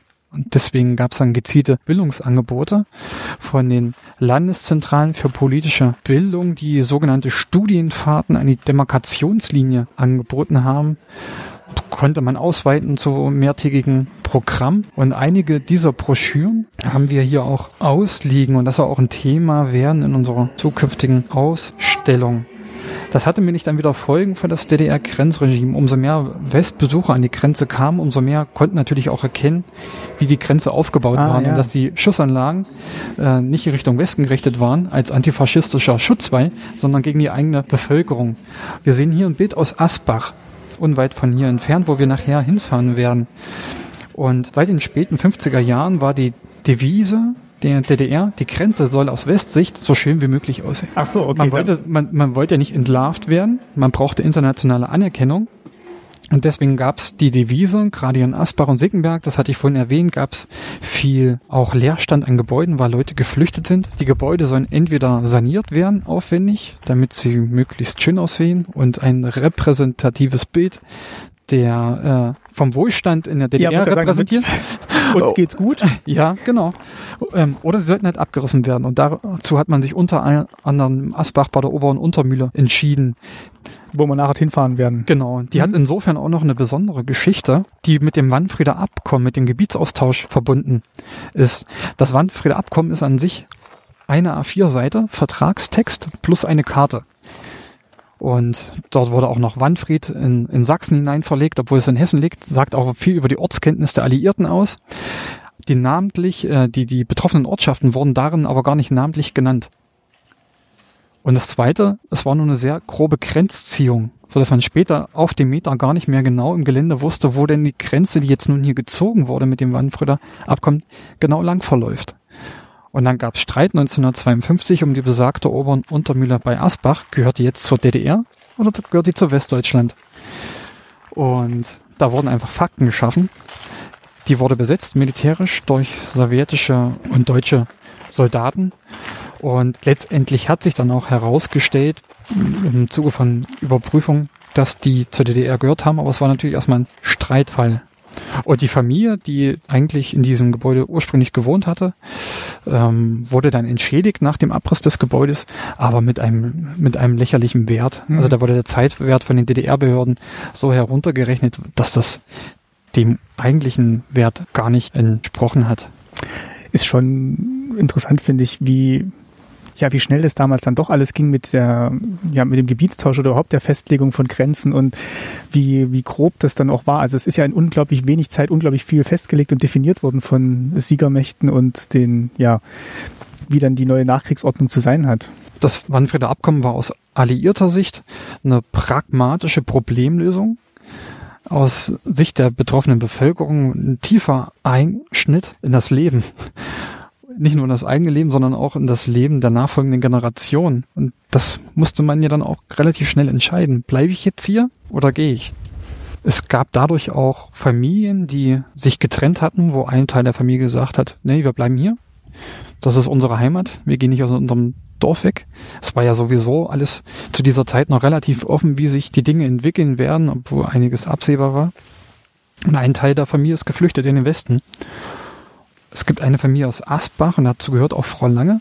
Das ein Teil in den Westen gegangen und hat sich noch wenige hundert Meter weiter neu angesiedelt, sozusagen fast im Blickweite ihrer ursprünglichen Heimat und konnte sozusagen sonntags immer an die Grenze heranlaufen und der verbliebenen Familie zuwinken.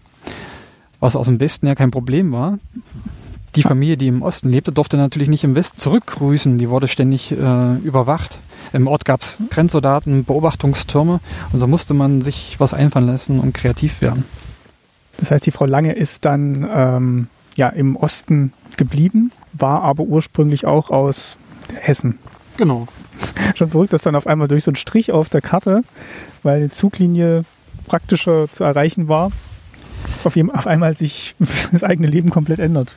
Und dadurch, dass die betroffenen Ortschaften eigentlich auch hessisch waren, war die gesamte Infrastruktur eigentlich auch auf hessische Richtung hin zugeschnitten. Es gab gar keine Straße zur Kreisstadt von Asbach und Wallhausen nach Heiligenstadt. Die musste erst errichtet werden.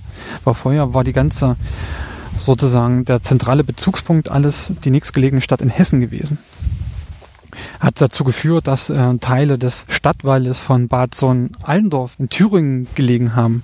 Teile von Landwirten, die in der SPZ gelebt haben, auf hessischem Gebiet lagen.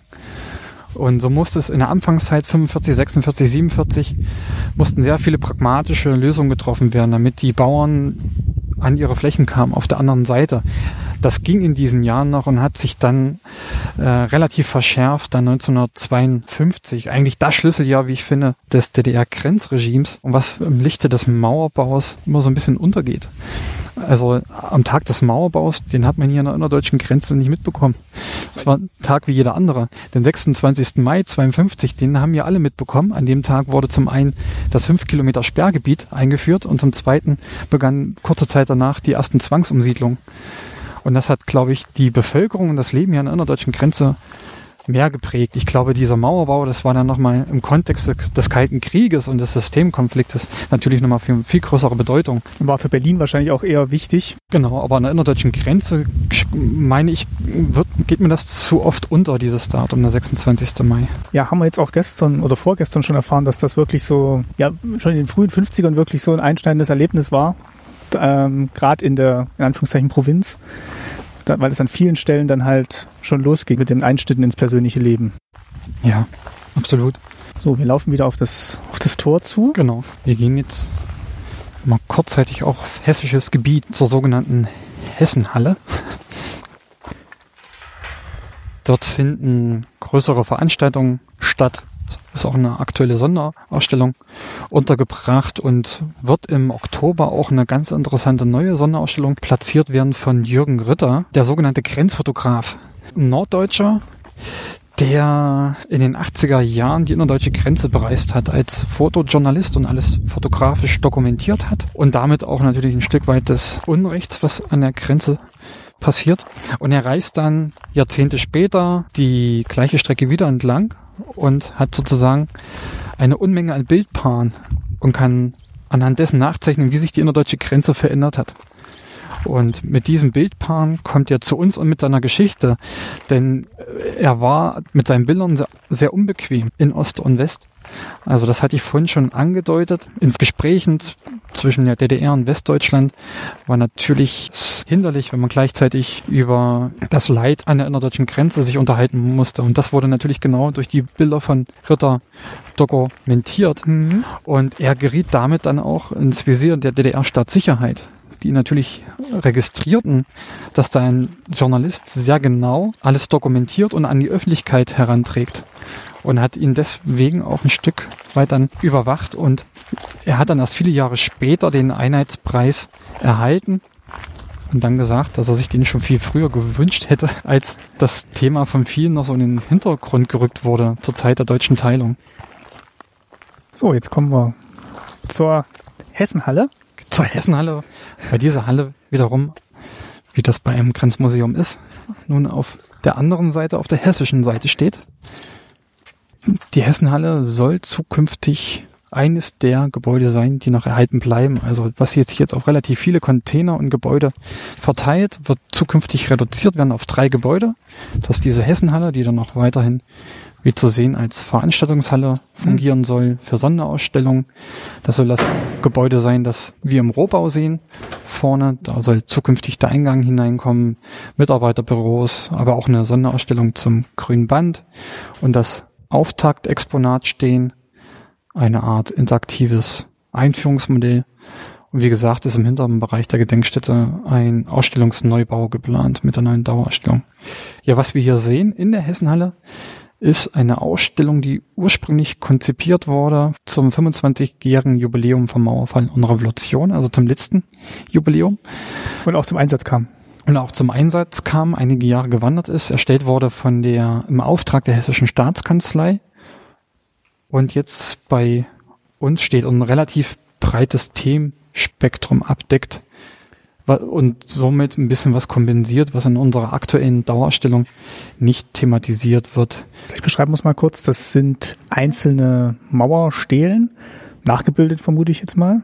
Genau, Pappmaché und darauf sind Tafeln angebracht mit Informationen zu ganz verschiedenen Personen, Ereignissen. Ähm, ich sehe eine, die Toten an Mauer und Grenze. Gibt's äh, SED-Diktatur, dann auch Personen werden vorgestellt, John F. Kennedy, Helmut Kohl. Und so einen Einblick geben, denke ich mal, in die Geschichte der Zeit, ähm, sowohl vor der Grenzöffnung als auch danach. Ja, man sieht ein paar ganz interessante Fotos. Wir gehen mal hier vorne hin. Ich war eben bei dem Thema Zwangsumsiedlung hier in der Region. Ah, dahin. 52 haben die stattgefunden und sich dann wiederholt 1961. Das Problem ist, dass man davon relativ wenig überliefert hat an Bildmaterial. War ja an sich eine Geheimsache, gerade 61 durch das Ministerium für Stadtsicherheit. Hier oben sehen wir aber ein Bild, was relativ selten ist und hier aus der Nähe stammt, aus Linde Werra. Linde Werra liegt auch direkt an der Werra Dort wurden die Zwangsumsiedlungen beobachtet, zum einen von der einheimischen Bevölkerung. 100 Leute haben am Straßenrand gestanden und alles beobachtet. Was noch viel schlimmer war aus Sicht der Stasi ist, dass alles von der Westseite her beobachtet oh. wurde, über die Werra hinweg. Und die Aufnahme, die wir hier sehen, von einem westdeutschen Journalisten angefertigt wurde, der das direkt am nächsten Tag in die HNA brachte, also in die westdeutsche Öffentlichkeit und Presse. Und wir sehen auf diesem Foto im Vordergrund einen DDR-Grenzsoldaten, der sich gerade direkt in das Objektiv schaut und sich wahrscheinlich gerade denkt, Mist, wir werden beobachtet Hm, und das kommt morgen, kritisch. morgen, morgen kommt's in die Presse und im Hintergrund sehen wir die Menschen in Linnewerre, die auf der Straße stehen, das Ganze vom Straßenrand her verfolgen. Recht selten die Aufnahme. Das waren die Aktionen Ungeziefer und Mhm. Kornblume dann 61 nochmal, wo Genau. halt wirklich Leute gezielt aus diesem Sperrstreifen ähm, ausgesiedelt wurden, wie es damals hieß. Politisch missliebige Person. Man konnte aber auch aus willkürlichen Gründen auf diese Listen geraten.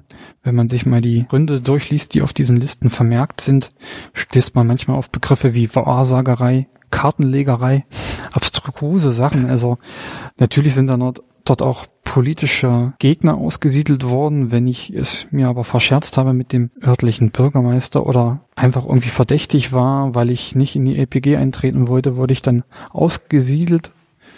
Und das war für alle ein einschneidendes Erlebnis. Natürlich erstmal für die, die ausgesiedelt wurden. Nachts wurde darüber informiert. Man hatte nur noch wenige Stunden Zeit, sein wichtigstes Hab und Gut zusammenzupacken und wurde dann abtransportiert, kam dann auf den nächstgelegenen, zum nächstgelegenen Bahnhof und per Zug dann weiter. Hier die Zwangsumsiedlung Eichsfeld.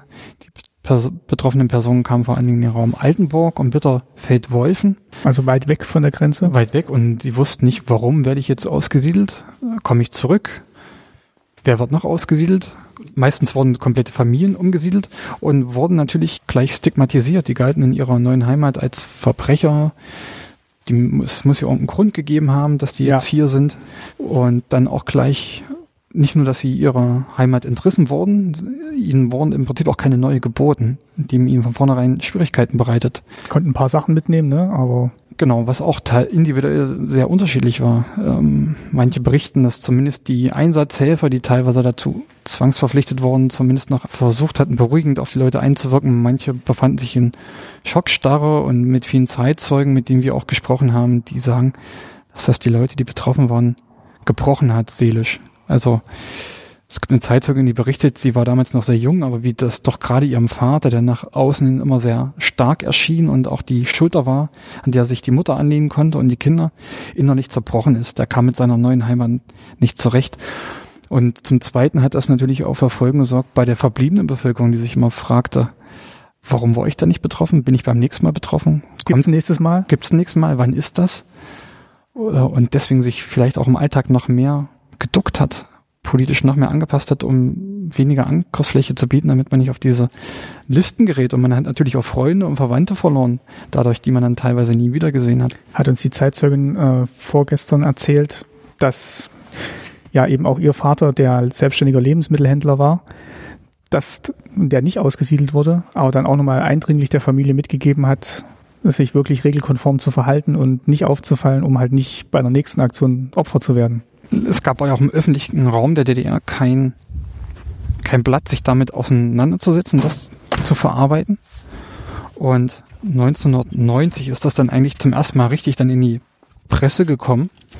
Und es hat sich dann hier im Eichsfeld eine Sonderkommission gebildet, eingesetzt vom dann demokratischen neuen Kreistag, der damit beauftragt wurde, betroffenen Opfern erstmal zu helfen, zu beraten. Was haben sie überhaupt für Ansprüche auf Rehabilitierung, an Entschädigung? Es befand sich damals ein Gesetz in der DDR-Volkskammer.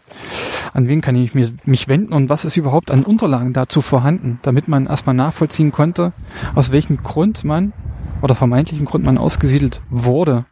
Aber ist, wenn ich das mal vergleichen würde mit anderen Themen der SED-Diktatur, mit der deutschen Teilungsgeschichte heute immer noch kaum präsent im öffentlichen Bewusstsein. Das Thema droht in Vergessenheit zu raten, ist mein Eindruck. Ich habe es auch erst tatsächlich erfahren durch äh, einen Artikel in der Zeitschrift Gerbergasse, wo dann wirklich auch nochmal diese Aktion beschrieben wurde und was das bedeutet hat für die Leute. So, jetzt kommen wir wieder aufs Museum zu, sind vielleicht auch schon ein Großteil davon abgelaufen. Genau. Wir können jetzt nochmal gehen zum Fluchtfahrzeug von Heinz-Josef Große, den haben wir vielleicht vorhin schon mal kurz gesehen. Wir haben nämlich den Bagger, mit dem er seinen Fluchtversuch unternommen hat, im Original erhalten. Der hat nach dem Fluchtversuch dann bis 89, 90 weiterhin bei seinem damaligen, ja, wenn man will, Arbeitgeber gestanden, bei der Meliorationsgenossenschaft Uda, ein schönes Wort. Und dann ist der Verein da drauf gestoßen. Seitdem steht er hier. Das Tragische bis jetzt ist noch, dass der im Außengelände steht und halt ständig der Verwitterung ausgesetzt ist. Und zukünftig wollen wir den gerne in das neue Ausstellungsgebäude hineinsetzen, damit er dauerhaft geschützt ist. Ist es ja auch ein zentrales Exponat. Man kann sagen, das ist ja dann auch ähm, eins der Fahrzeuge aus dem Fuhrpark, die jetzt nicht nur einen Schauwert haben, sondern auch wirklich einen inhaltlichen Bezug wirklich zum Ort und daher bestimmt ein wichtiges Exponat. Vor kurzem kam auch die Frage, ob das vielleicht nicht sogar das größte halt noch Fluchtfahrzeug ist, was es gibt. Also man, diese, diese Superlative, die dann oftmals ja, von irgendwelchen Leuten das größte Fluchtfahrzeug. Ja, wir haben das Beste und das Größte. Äh, das könnte ich jetzt auch nicht so beantworten. Mir war keins bekannt, aber ob das jetzt so wichtig ist, ob das Größte ist, war ein Fluchtfahrzeug. Ich glaube, das ist das Wichtigste. Die Größe macht's dann nicht. Ob das jetzt der kleine Fluchtschuh ist oder der große Bagger, der erhalten ist, äh, ist damit ist die gleiche Geschichte verbunden. Ja, zumal aus Sicht des äh, Flüchtenden er es jetzt nicht darauf anlegt, ein Guinness-Buch der Rekorde-Eintrag zu bekommen, sondern er halt das für ihn am geeignetsten Mittel rausgesucht hat. Ja, genau. Also wir sehen jetzt den erhaltenen Originalbagger von Heinz-Josef Große nachgestellt sozusagen die Situation vom 29. März 1982. Der Bagger direkt vor dem Zaun, die Baggerschaufel nach oben gestreckt, damit halt Heinz-Josef Große die Selbstschussanlagen nicht berührte, den Zaun überwinden konnte und direkt dort neben ein sogenannter Rohbur, ein Transportfahrzeug, auf den dann später der Leichnam von Heinz-Josef Große abtransportiert wurde. Und er ist dann quasi aus seiner Fahrerkanzel raus, direkt über die, den Ausleger auf die Schaufel. Er hat seine Tasche noch mitgenommen, in der er das Bargeld mitführte und persönliche Gegenstände, Ausweise und andere Dokumente. Tür auf und dann über die Baggerschaufel aus drei Meter Höhe dann gesprungen, gelandet auf der Westseite und genau in dem Moment kamen die Grenzsoldaten wieder, als sie nur noch wenige Meter bis zum Westen vor sich hatte. Hielt sich lange auch die Geschichte, dass er angeblich schon oben gewesen wäre auf der Spitze der Schaufel, dann ihm aber eingefallen sei, dass er seine Tasche vergessen habe was aber nicht stimmt. Also wir können das relativ gut rekonstruieren. Die beiden Zollbeamten, die auf westdeutscher Seite alles beobachten mussten, haben danach ein Protokoll abgegeben über den Ablauf und wir können das abgleichen mit dem Protokoll der beiden DDR-Grenzsoldaten. Also er hat da keine Tasche vergessen, die hat er direkt am Anfang an mitgenommen, weil damit wird's es nochmal so umso dramatischer, weil die Geschichte dann so ausgehen würde, hätte er die Tasche nicht nachholen hätte wollen, geschafft. hätten ihm die Sekunden nicht gefehlt. Da sind wir wie bei dem Thema irgendwas überzubewerten, dass man auch die Heimatgeschichte höher hängt äh, mit dem Gebietsaustausch. Das, das hat die ähnlichen Hintergründe, wie ja. ich finde.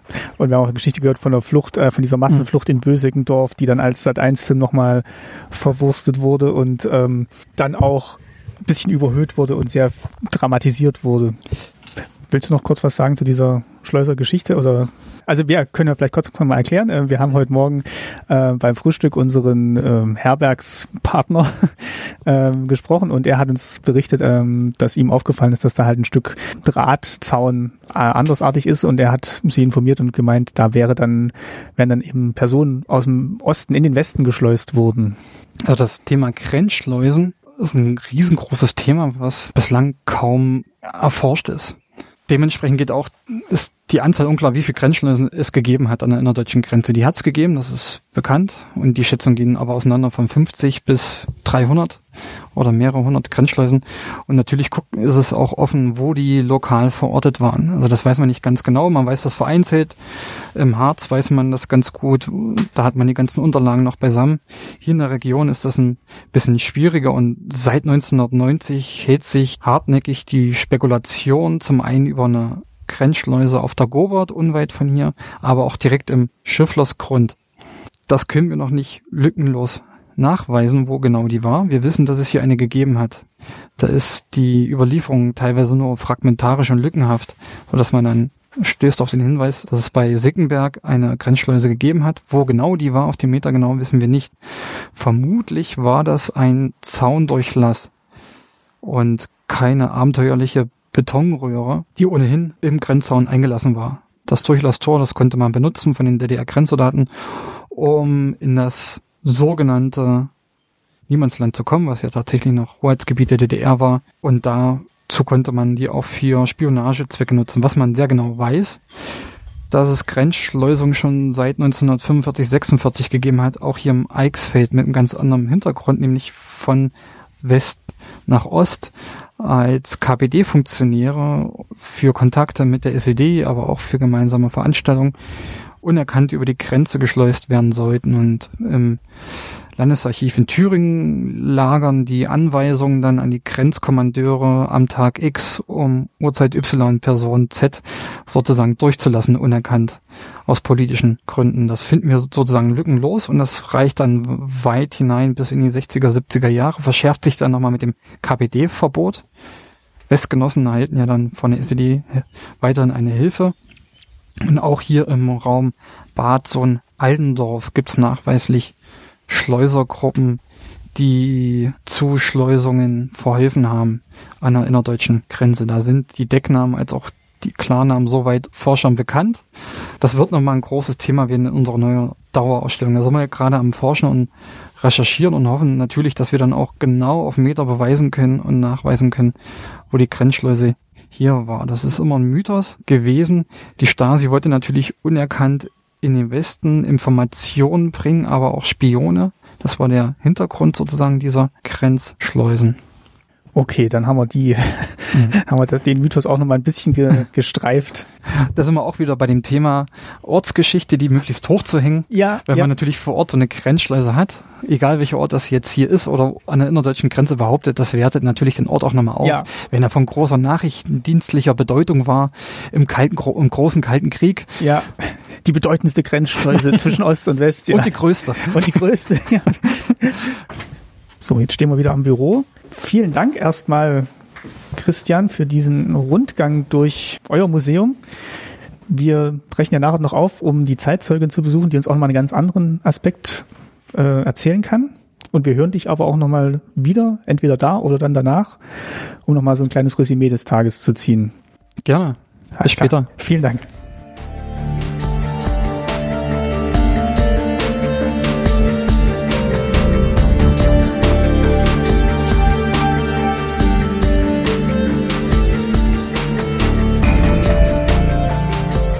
Lange hat es tatsächlich nicht gedauert, bis Christian wieder in ein Mikrofon sprechen durfte. Nach einer kurzen Pause sind wir drei ins Auto gestiegen, um unsere Gästin Frau Lange abzuholen. Da wir noch etwas Zeit hatten, hat Christian historische Fotos von Asbach eingepackt und wir sind auf Spurensuche gegangen. Oder besser, gefahren. Wenn wir jetzt hier so gerade ausgucken über das Feld, da sehen wir hinten so eine Halle. Ah ja. Mhm. Da hinten stehen drei Gebäude, das sogenannte Neu-Asbach. Und zwar alle drei Betreiber von diesen Bauernhöfen sind ursprünglich Anwohner gewesen aus Asbach, das dort hinten äh, in der DDR lag. Und die sind alle geflüchtet, die Familien, und haben halt in Unweite des alten Asbachs in der DDR Neu-Asbach gegründet. Offiziell, der war nie Neu-Asbach die Ortsbezeichnung, aber inoffiziell immer, und es gab wohl auch mal äh, auf Briefen die Bezeichnung. Eine ähnliche Geschichte gibt's ja auch mit Bürseckendorf, wo das Dorf sozusagen geflüchtet ist mhm. und dann neu Bürseckendorf gegründet hat. Und das ist Neuasbach und die haben sozusagen in Sichtweite in ihrer alten Heimat gelebt und zwei der geflüchteten Familien sind dort immer noch wohnhaft und betreiben dort Landwirtschaft. Und die Höfe, die Bauernhöfe wurden immer aufgesucht, dann schon seit den 60er Jahren von politischer Prominenz. Von Bundeskanzlern waren da, Bundespräsidenten, internationale Delegation, wenn es darum ging, wie hilft die westdeutsche Regierung den Flüchtlingen aus der DDR. Die wurden natürlich unterstützt beim Aufbau ihrer neuen Existenz. Und dort ist dann im Zuge dessen bei Besuch auch gerne mal der Hubschrauber gelandet. Da sind wir wieder beim Thema. Man hat mit den Leuten gesprochen, mit den geflüchteten Familien und ist dann auch ein Stück lang der Grenze gelaufen in Richtung von Asbach und hat insofern eine ganz besondere Geschichte, die aber kaum bekannt ist. Das wollen wir auch stärker ins Bewusstsein rücken weil man das ja alles greifen kann im Außengelände und eigentlich bei einer, wenn man mehr Zeit hat, bei einer Grenzwanderung alles sich selber erschließen kann. Deswegen planen wir dann auch so kleine ja, Informationen stehen, aber auch eine App, wo ich mir dann vorab da halt diese passenden Bilder auch nochmal runterladen kann. Also wie hat's hier ausgesehen in den 70er, 80er Jahren und kann vielleicht auch nochmal ein, zwei Zeitzeugen-Stimmen dazu vor Ort dann hören. Sagen, wenn ihr dann die Zeitzeugen interviewt. Genau, und wir haben da auch ähm, verschiedene Akten, habe ich dazu gesichtet und recherchiert, richtige Protokolle vom aus dem Büro des Bundeskanzlers oder des Bundespräsidenten, wo dann halt Besuchsstation Neuasbach mit drinne ist oder auch Bad Sohn-Allendorf hier hinten, als hessische Grenzstadt direkt an der Grenze, hat die Stadt ja immer profitiert vom Grenztourismus, den es ja gab, und von der Zonenrandförderung. Ach ja, stimmt, die gab's ja auch noch. Und beides ist 1990 weggebrochen. Und mittlerweile ist Bad Sohn-Allendorf einer der höchstverschuldetsten Kommunen in Hessen. Oh, okay. Hat da richtig zu kämpfen. Konnten sie nicht wieder fangen? Der Grenztourismus sozusagen hat sich auf ostdeutsches Gebiet hier hochverlagert, mit dem Grenzmuseum, wenn man so will. Okay. Da gibt's ja auch eine gewisse Vorgeschichte. Und die Zonenrandförderung hat sich ja auch dann auf Ostgebiet verlagert, Aufbau Ost, Mhm. Solidaritätshilfe und findige Firmen haben dann ihren Firmensitz einfach dann wenige Kilometer verlagert in Richtung Wallhausen Also auf thüringische Seite. und hatten dann sozusagen ungebrochen Fördergelder, nur mit anderem Namen. Hm. Gibt's auch eine besonders interessante Geschichte. Eine Familie aus Lindewerra, die geflüchtet ist, ist dann nach 1990 zurückgekehrt in Osten. Zwar nach Wallhausen, aber hat aus Verbindung mit ihrer alten Heimat dort wieder eine Zweigstelle ihres Unternehmens aufgemacht. Das ist eine ganz berühmte Stockmacherfamilie und international bekannte Stücke werden von ihnen produziert. Die sind auch geflüchtet in den 60er Jahren und haben dann gesagt, nach 1990, nee, ein Stück weit wollen wir in unsere alte Heimat zurückkehren. Und die haben Stöcke produziert, auch für, für Königshäuser und sowas, sind da ganz bekannt. Besitzen eine richtige Marktnische, wenn man will. Ja, da kennt man nicht so viele Firmen, die Stöcke produzieren.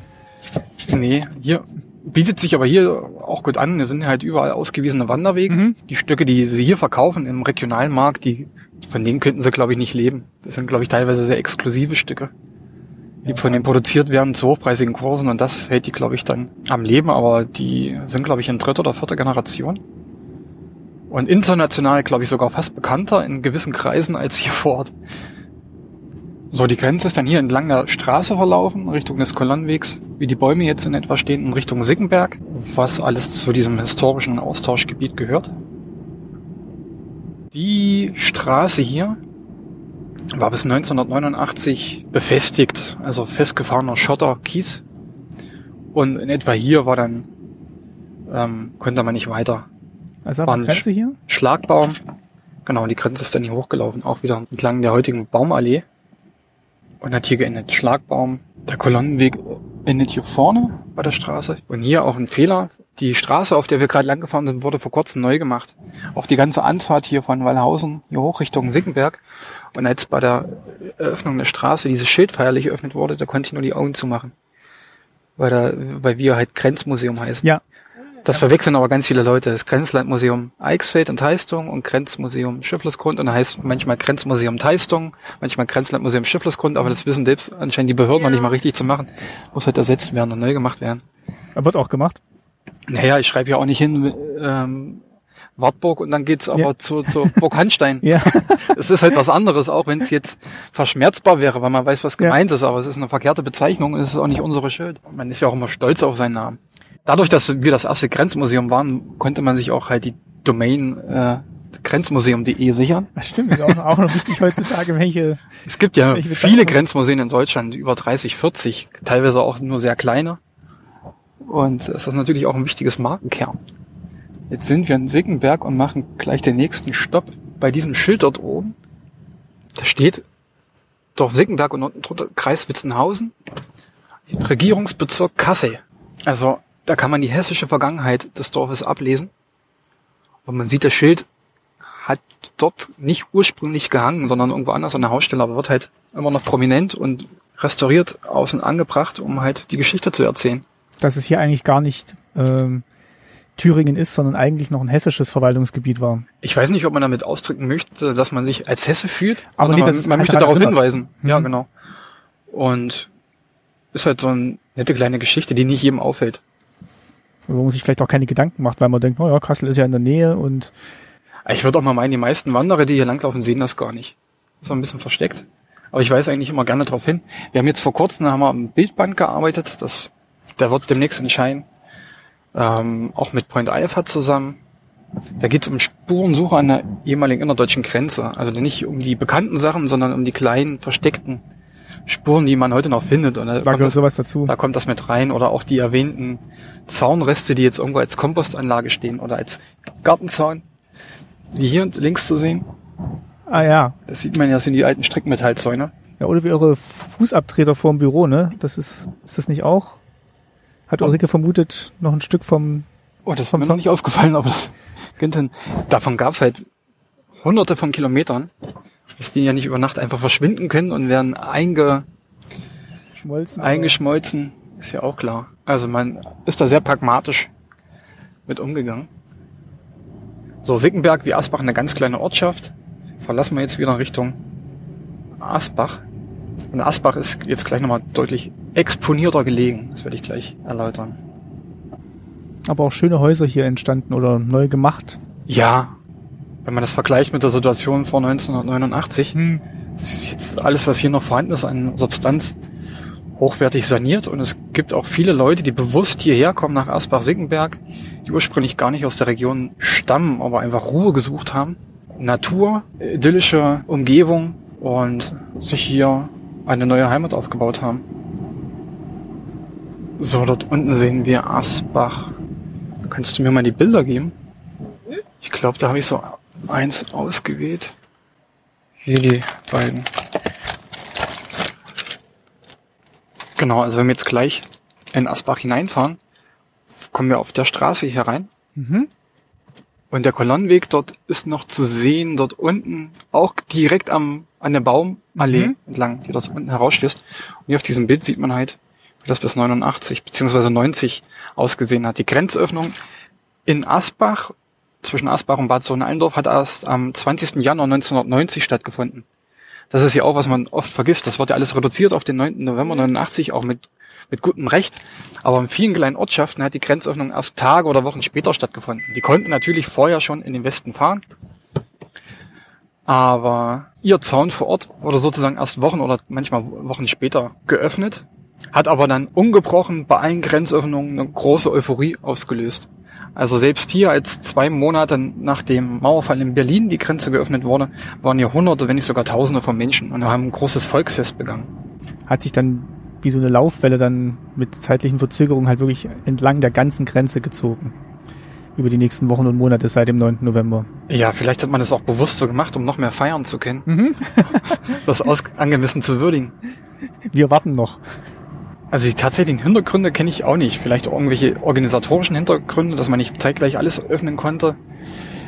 Es war, wurde ja zunächst auch noch kontrolliert und ein bisschen reglementiert, was sich alles dann sehr schnell erledigt hatte. Und Asbach liegt hier in dem sogenannten Asbachtal. Links und rechts umgeben von zwei Anhöhen, wenn nicht sogar kleinen Bergen. Und war eingeschlossen auf einer Seite durch den Grenzzaun. Und von der Anhöhe aus westlicher Seite konnte man halt stets auf Asbach blicken, was dazu geführt hat, dass die Westseite von Asbach, die auf westdeutschem Gebiet gelegen hat, beliebtes Ausflugsziel war für interessierte Leute, für Grenztouristen, die mal einen Blick auf die DDR haben wollten, aber auch für politische Prominenz, die dann hier gezielt herangeführt wurde. Wir fahren jetzt mal dahin, sozusagen der westdeutsche Besucher gestanden hat. Mhm. Ah ja. Mhm. Jetzt fahren wir gleich wieder auf den Kolonnenweg. Oh, wir fahren auf dem Kolonnenweg. Weiß nicht, ob man das hört, aber im Auto merkt man deutlich, dass jetzt äh, der Plattenkolonnenweg das Ja. Auto ein bisschen durchschüttelt. Man wird durchschüttelt und kann nachempfinden, dass der Trabant Kübel der DDR-Grenztruppen die Soldaten wohl auch regelmäßig durchgeschüttelt haben muss und man wahrscheinlich auch nicht so richtig Fahrt aufnehmen konnte. Und die haben dann aber auch Patrouillenfahrten damit gemacht. Also die waren jetzt nicht nur dafür da, im äh, Fluchtfall schnell es gab irgendwo richtige. Patrouillenfahrten. Mhm. Und da hat man sich sozusagen gegenseitig überwacht. Also der Bundesgrenzschutz und der Zoll hat genau hingeschaut, wann und um welche Uhrzeit finden die Patrouillenfahrten auf östlicher Seite statt, zu welchen Orten.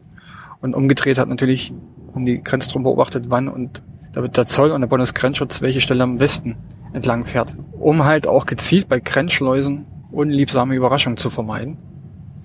Dass der geschleuste Spion dann herausgelassen wird, wenn dann auch Keiner auf der anderen Seite ist. auf keiner auf der anderen Seite ist. Oder nur der West-DM auf der Westseite ist.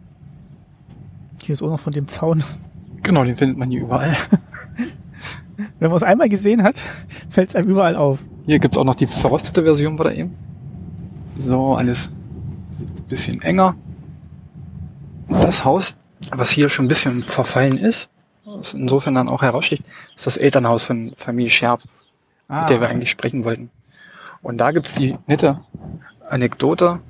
Der Innenhof ist halt von Westseite aus einsehbar gewesen. Durch diese Sichtlücke hier. Bäume waren bei weitem noch nicht so hoch und man konnte halt vom Berg dort hinten auf diesen Hof hier blicken. Und Herr Scherb hat zusammen mit seiner Familie in den 50er Jahren die Flucht unternommen und hat dann von der Grenze aus gesehen, wie dann andere Kinder mit seinem Spielzeug Hm, gespielt haben. Und das ist eine Geschichte, die er immer wieder erzählt. was ihn auch sehr besonder- berührt hat, ja. Ja, also ich weiß nicht, ob das besonders positiv oder negativ in Erinnerung Nee, war, nicht, aber nicht es bleibt aber einfach es in Erinnerung. bewegt, sagen wir mal. Genau, sehr, sehr stark genau, bewegt, ja. ja. Und das ist einer der ersten Sätze, die immer fällt, wenn man ihn fragt, was ihm besonders in Erinnerung geblieben ist.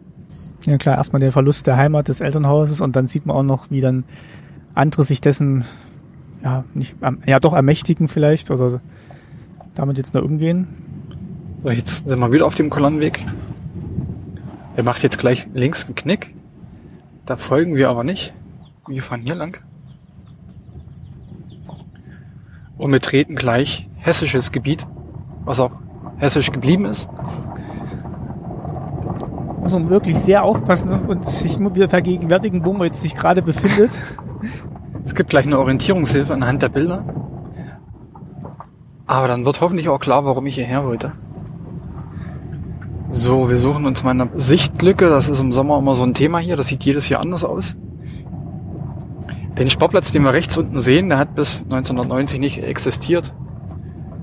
Wäre undenkbar gewesen, sozusagen direkt am und im Grenzzaun Fußball zu spielen. Der wurde erst dann später errichtet.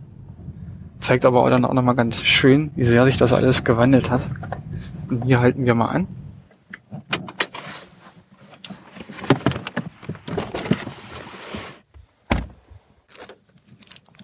So, wir befinden uns jetzt am Ortsrand von Asbach, an einer Stelle, die bis 1989 nur zugänglich war für westdeutsche Personen.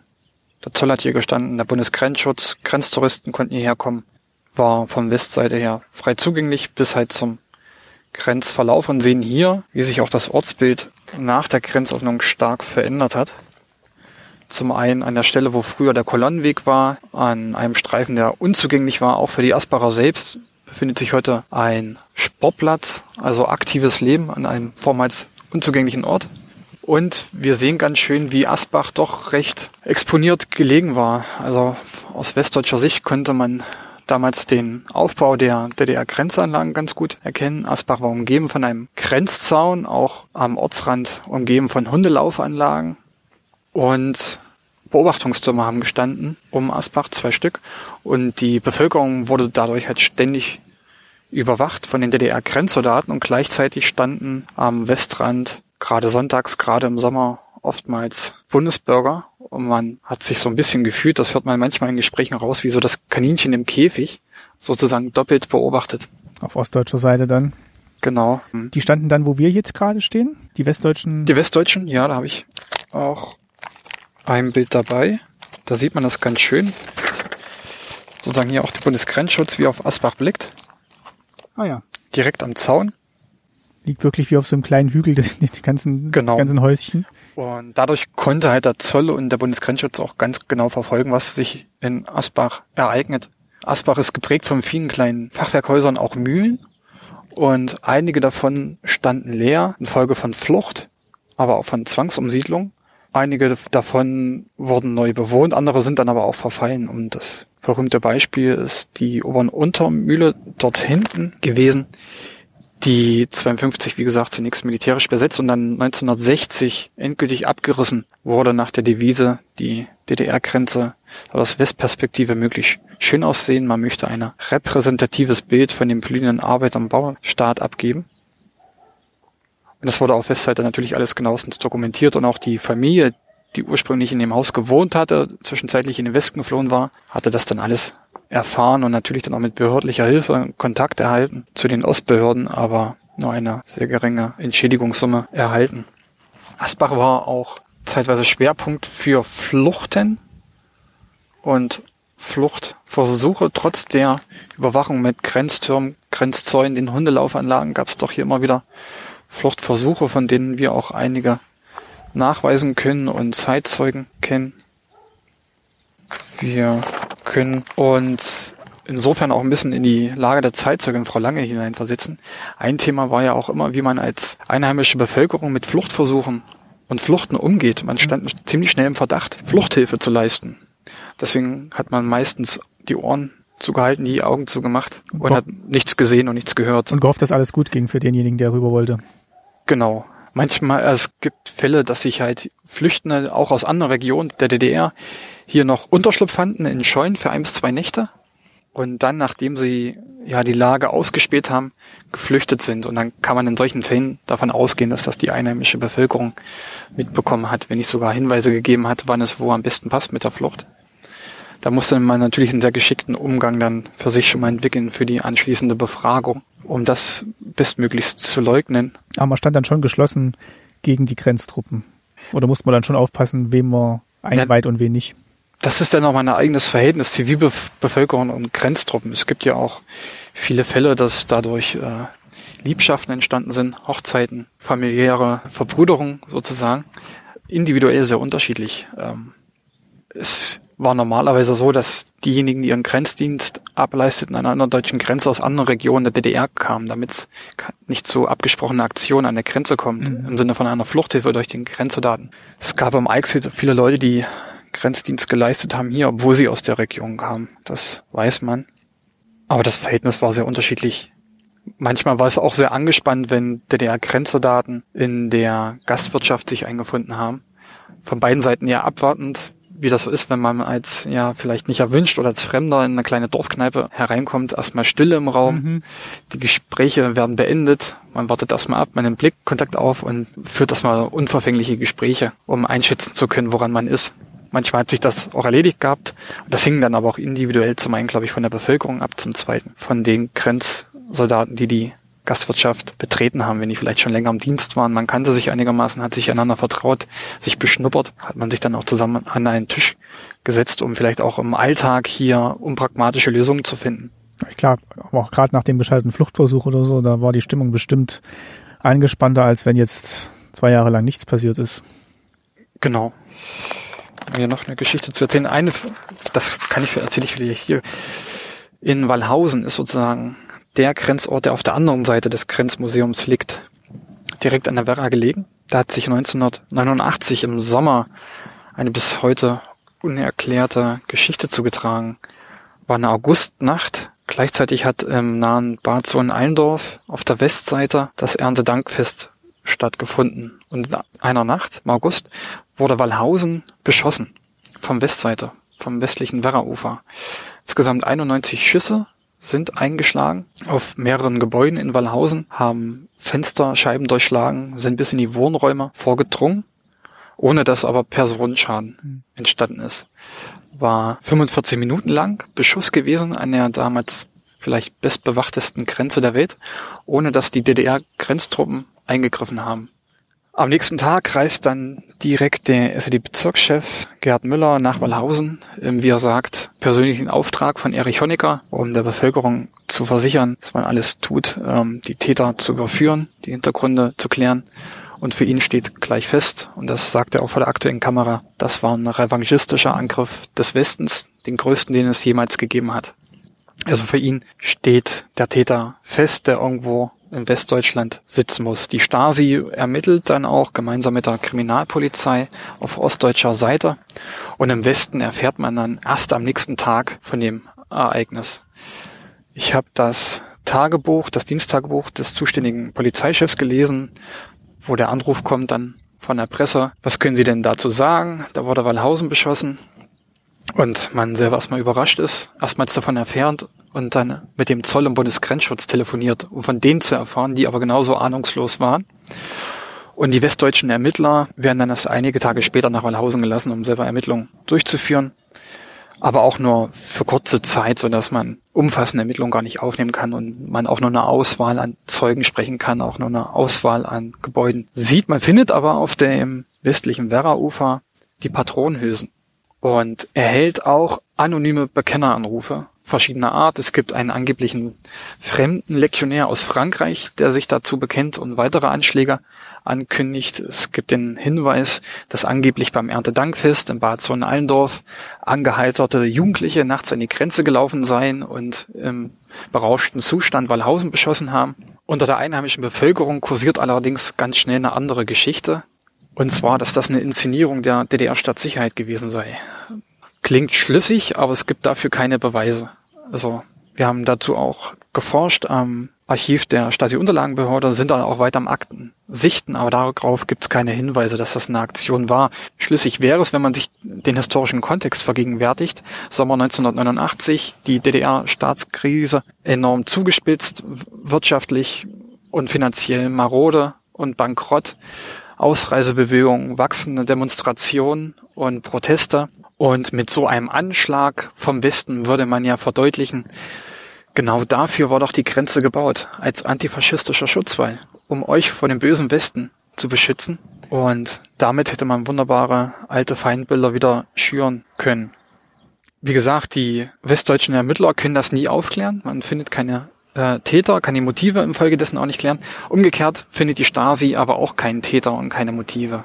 Und alle paar Jahre kommt ein meistens junger Journalist zu uns, der dann meint, den Durchbruch äh, landen zu können und fragt uns dann, wir können ihnen aber auch nur die gleichen Informationen geben wie in den Jahren zuvor, auf die Aktenlage verweisen.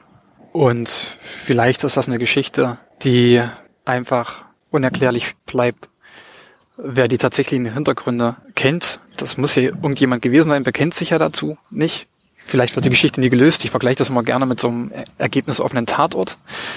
Hat auf alle Fälle Potenzial dazu. Vielleicht im Zuge der Recherchen ergibt sich dann aber auch noch der Sensationsfund, mit dem wir Licht ins Dunkle bringen können. Vielleicht ja auch noch ein ganz schönes Bild. Hier stehen wir auch so in etwa 60er, 70er Jahren Heizunggrenze, Bundesgrenzschutz. Mhm. Hier sehen wir noch äh, eine ältere Version des Grenzzauns, halt mehrreich ein Draht angebracht an Holzfehlen, später dann ersetzt durch Betonfehler. Und da unten stand auch nochmal ein Turm, dann später, sehe ich jetzt gerade auf dem Foto. Genau. Beobachtungsturm, von denen findet man heute kaum noch was hier in der Gegend. Bis Schifflussgrund ist einer vorhanden. Hier und da vereinzelt gibt's Funde, aber die Spuren, die verschwinden immer mehr. Sozusagen wird die ehemalige Grenze ein Stück weit auch renaturalisiert und enthistorisiert. Aber ja, also wir haben ja gelernt, äh, Baumreihe zeichnet immer noch so den Grenzverlauf ab an vielen Stellen. Der Kolonnenweg ist noch sichtbar. Ähm Man muss halt die Spuren lesen können mhm. und die Leute befähigen können. Und dann wird so eine Wanderung im Grün nochmal erkenntnisreicher und, glaube ich, spannender, wenn man um die Hintergründe weiß. Man findet ja auch heutzutage entlang der innerdeutschen Grenze immer noch Überbleibsel, die bis heute nicht geborgen sind. Also es ist hier alles teilweise ziemlich verwachsen, Stück weit auch unzugänglich. Wir haben jetzt bei uns oben auf dem Heierkopf zwei alte, vermutlich alte Holzpfähle noch gefunden von den DDR-Sperranlagen. Da sind wir noch am Überprüfen, ob das auch zum Grenzregime gehörte oder nicht von Landwirten sozusagen als äh, Zaunanlage benutzt wurde, um Schafe oder Vergleichbares einzuzäunen. Das wäre natürlich nochmal eine Bereicherung für die Ausstellung, wenn man sozusagen nicht die Zaun, nicht nur die Zauntypen seit den 70er Jahren den Besuchern zeigen kann, sondern auch noch ein Originalstück hat. Dann würden wir gerne ein Stück in die Ausstellung stellen, damit auch ähm, bewahren und konservieren, vielleicht aber auch den zweiten Grenzpfosten an Ort und Stelle belassen, um halt bei Grenzwanderungen den Fall nochmal einzubeziehen. Aber das befindet sich noch in der Überprüfung. Das ist ein Beispiel, dass man halt immer noch äh, Funde machen kann entlang der innerdeutschen Grenze. Geschichtsträchtige Objekte findet, mit denen man viel erzählen kann. Trotz dass es schon 30 Jahre her ist, immer noch spannend. Oder gerade deswegen spannend, was dann wirklich nach der langen Zeit noch auffindbar ist. Ja, und diese Spurensuche ist auch ein gutes Beispiel dafür, wie man manches Rätsel nur lösen kann, wenn Wissenschaft und Zeitzeugen zusammenkommen. Also der Wissenschaftler kann dann oftmals nur mit Hilfe der Zeitzeugen beweisen, dass Pfahl X und Y eben zu den Grenzanlagen gehörte oder eben am nicht. Hat sich das hier ursprünglich befunden oder eben nicht? Man hat nicht zu jedem Quadratmeter der ehemaligen innerdeutschen Grenze auch noch das passende Foto, um nachzuschauen. Und dafür steht vielleicht auch exemplarisch das Grenzmuseum und der Trägerverein. Das Zusammenbringen von gesellschaftlicher Erinnerungskultur, von Erfahrung und Erinnerung mit wissenschaftlicher Forschung, was ja manchmal und leider viel zu oft auseinanderklafft, dass sich Leute in wissenschaftlichen Publikationen, die manchmal sehr abstrakt abgefasst sind, nicht wiederfinden und sagen, das war nicht mein Leben. Natürlich hat man da ganz andere Herangehensweisen. Der Zeitzeuge naturgemäß sehr subjektiv, beruht auf individueller Erfahrung und der Historiker versucht, das große Ganze zusammenzusetzen, viele Zeitzeugen und deren Sichtweisen zum Gesamtbild zusammenzufügen, gemeinsam mit Recherchen aus Akten. Und das versuchen wir eigentlich auch in Veranstaltungen immer zusammenzubringen. Wir haben im Mai ein RC-Café durchgeführt zum Jahr 89, wo Besucher auch teilweise persönliche Gegenstände direkt mitgebracht haben und dazu erzählt haben. Und da hat man gemerkt, dass das vielen Leuten gut tut. Auch Geschichten, die sie im Familienkreis wahrscheinlich schon unzählige Mal erzählt haben, einfach auch nochmal zu erzählen und für anderen und sich auszutauschen. Und für uns war das natürlich wahnsinnig erkenntnisreich. Wir konnten im Prinzip noch mitschreiben, alles dokumentieren, genauso wie die anwesenden Journalisten. Das sind auch noch an solchen Geschichten, die auch gar nicht mehr durch Akten greifbar sind, in so einer großen Zahl vorhanden, dass die einfach dokumentiert werden müssen weil die verlieren sich irgendwann im Gegensatz zu den Akten. Ja, irgendwann kann es dann keiner mehr erzählen. Der Unterschied zur Akte ist auch, dass die Akte nicht immer die hundertprozentige Wahrheit manchmal sagt oder dokumentiert, sondern nur bestimmte Sichtweisen, Bruchstücke, bestimmte Wahrnehmung. Das erkennt man gerade bei den Stasi-Akten noch ganz deutlich. Und der Idealfall ist, dass man zu jeder Geschichte die Aktenlage hat, den Zeitzeugen und dann alles abgleichen kann. Das wäre der Traum. Ja. Und noch was. Ach, das ist auch noch ein bisschen. Hier sind wir lang gefahren auf der Straße. Der Kolonnenweg hat hier runtergeführt. Mhm. Ja. Aber wie du gesagt hast, wirklich wenig Bewaldung, äh, möglichst geguckt, dass nichts die Sichtachse stört. Und jetzt äh, kommen langsam die Bäume wieder. Also selbst in den 30 Jahren hier ein kleines Wäldchen entstanden. Genau. Diese Rodungen haben ja dann begonnen 52, auch am 26. Mai 1952 im Zuge der Schaffung des 5 Kilometer Sperrgebiets, als dann regelrechte Arbeitskolonnen dann entlang der innerdeutschen Grenze überall Waldstreifen gerodet haben und das dann bis 89 freigehalten haben, um alles möglichst lückenlos zu überwachen. Und wenn man jetzt diesen Weg entlang fahren würde oder entlang laufen würde, würde man mit einer Gehzeit von etwa 15 Minuten in Neuasbach sein. Da, wo die Familien sich neu angesiedelt haben, die hier weg sind. Genau. Und hier hat sich auch sozusagen ist die Geschichte angesiedelt, die vielleicht Frau Lange erzählen wird, mit den Grußgesten aber auch andere Geschichten. Herr Scherb erzählte mir, dass man auf dieser Seite sozusagen auf Distanz teilnehmen konnte an Hochzeiten oder auch an Beerdigungen. Man hat hier gestanden, das Ganze gesehen. Die Hochzeitsgesellschaft ist im Wissen dessen gezielt auch nochmal so vorbeigelaufen, dass man das sehen konnte und ähm, hat dann eine Anteilnahme ermöglicht. Das ist schon, schon gut, dass wir jetzt hier nochmal standen und das nochmal einschätzen können, wenn wir das jetzt vielleicht auch gleich nochmal hören werden von Frau Lange dass man so ein bisschen die Lokalität im, im Kopf hat. Genau. Frau Lange hat ihr Leben lang hier gewohnt, ist nach 1990 dann auch nochmal für einige Jahre Bürgermeisterin geworden des Ortes und ist insofern ein kleines Geschichtsbuch. Wird ab und zu angefragt von uns bei Zeitzeugengesprächen mit Schülern. Ich habe schon mal ein kleines Video von ihr gesehen, sie ist ja auch in dem Zeitzeugenportal, hat ja eine, mehrere Beiträge. Ist auch eine Stammgästin hm. unserer Veranstaltung, immer da. Dann gehen wir sie jetzt abholen. Genau, dann legst du das Mikrofon nochmal ab und uns gleich wieder hören haben wir die Frau Lange schon dabei.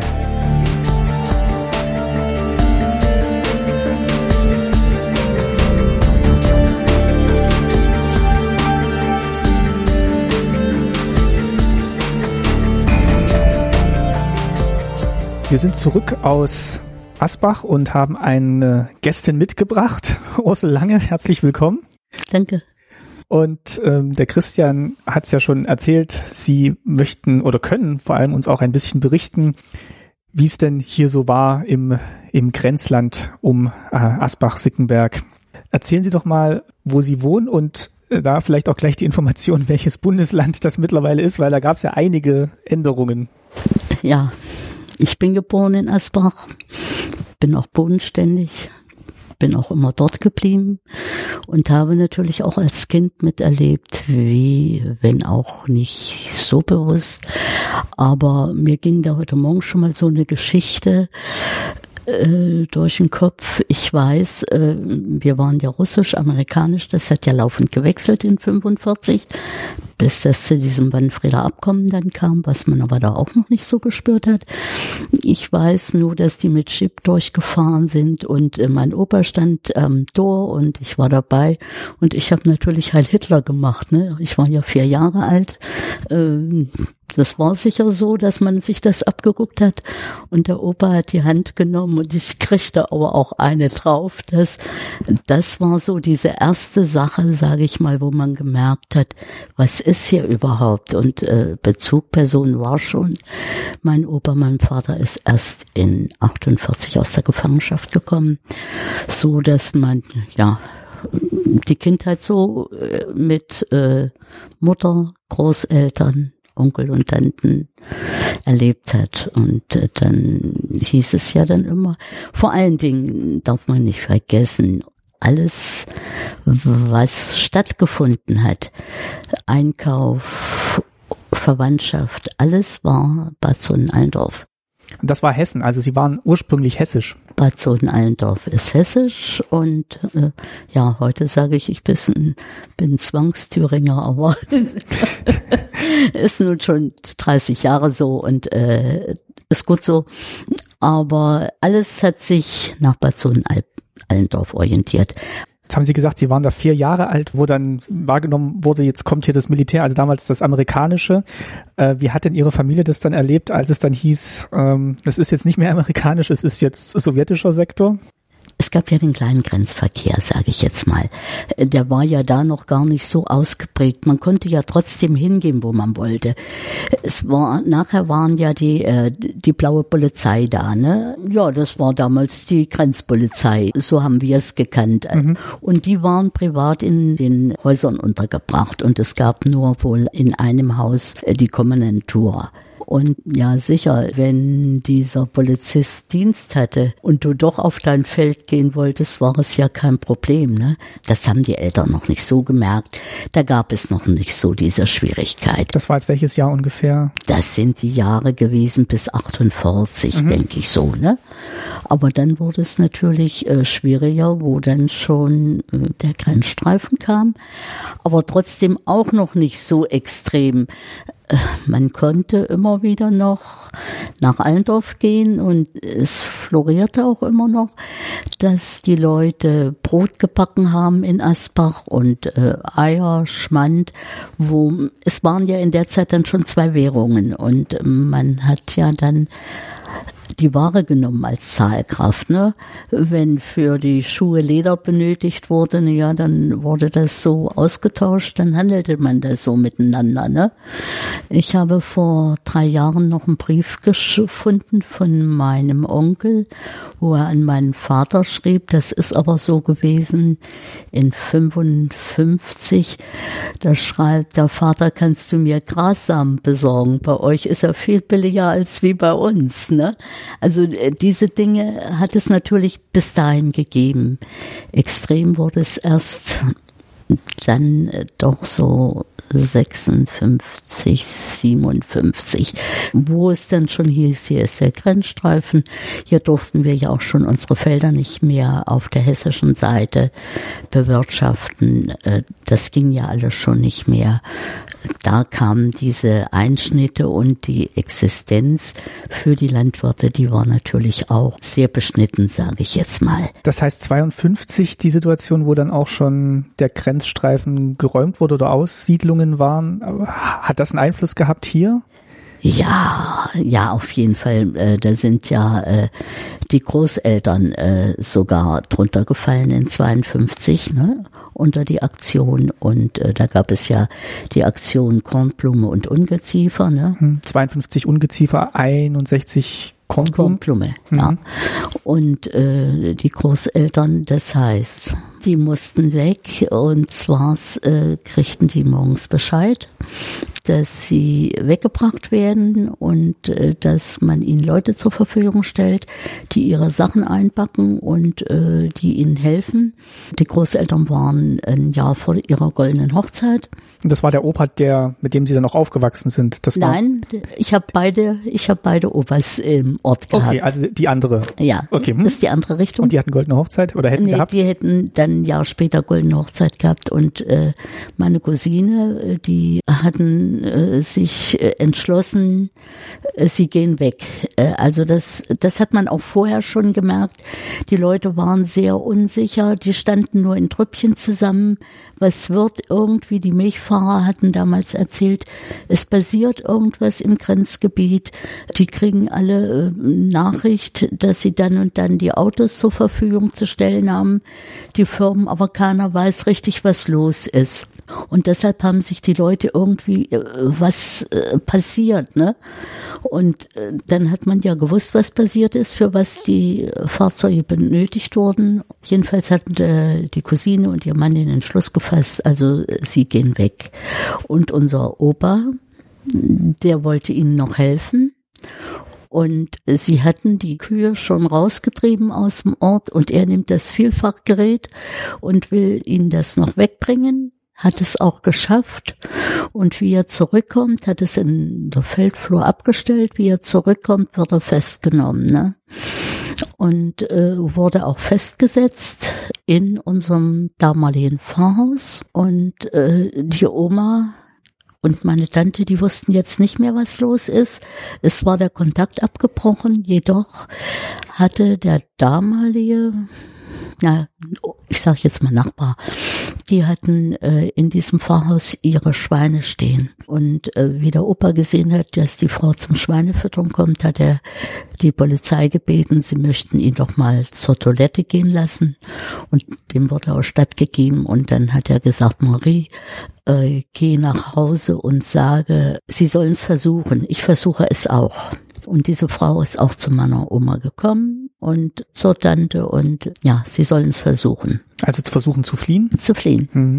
Und der Opa, ja, jetzt war ja der Kontakt wieder abgerissen, wussten ja wieder nicht, ne? Und der Opa hat dann nachts, also gegen 10 Uhr, hat er dann zu dem Polizisten gesagt, ich muss aber wieder. Und genau hinter dem Pfarrhaus war ein Roggenfeld. Das war so, dass da ein Zaun war, mit einem Türchen, so dass der Pfarrer immer auch zum Friedhof zur Beerdigung da hochgehen konnte. Ne? Aus diesem Grund war dieses Türchen da.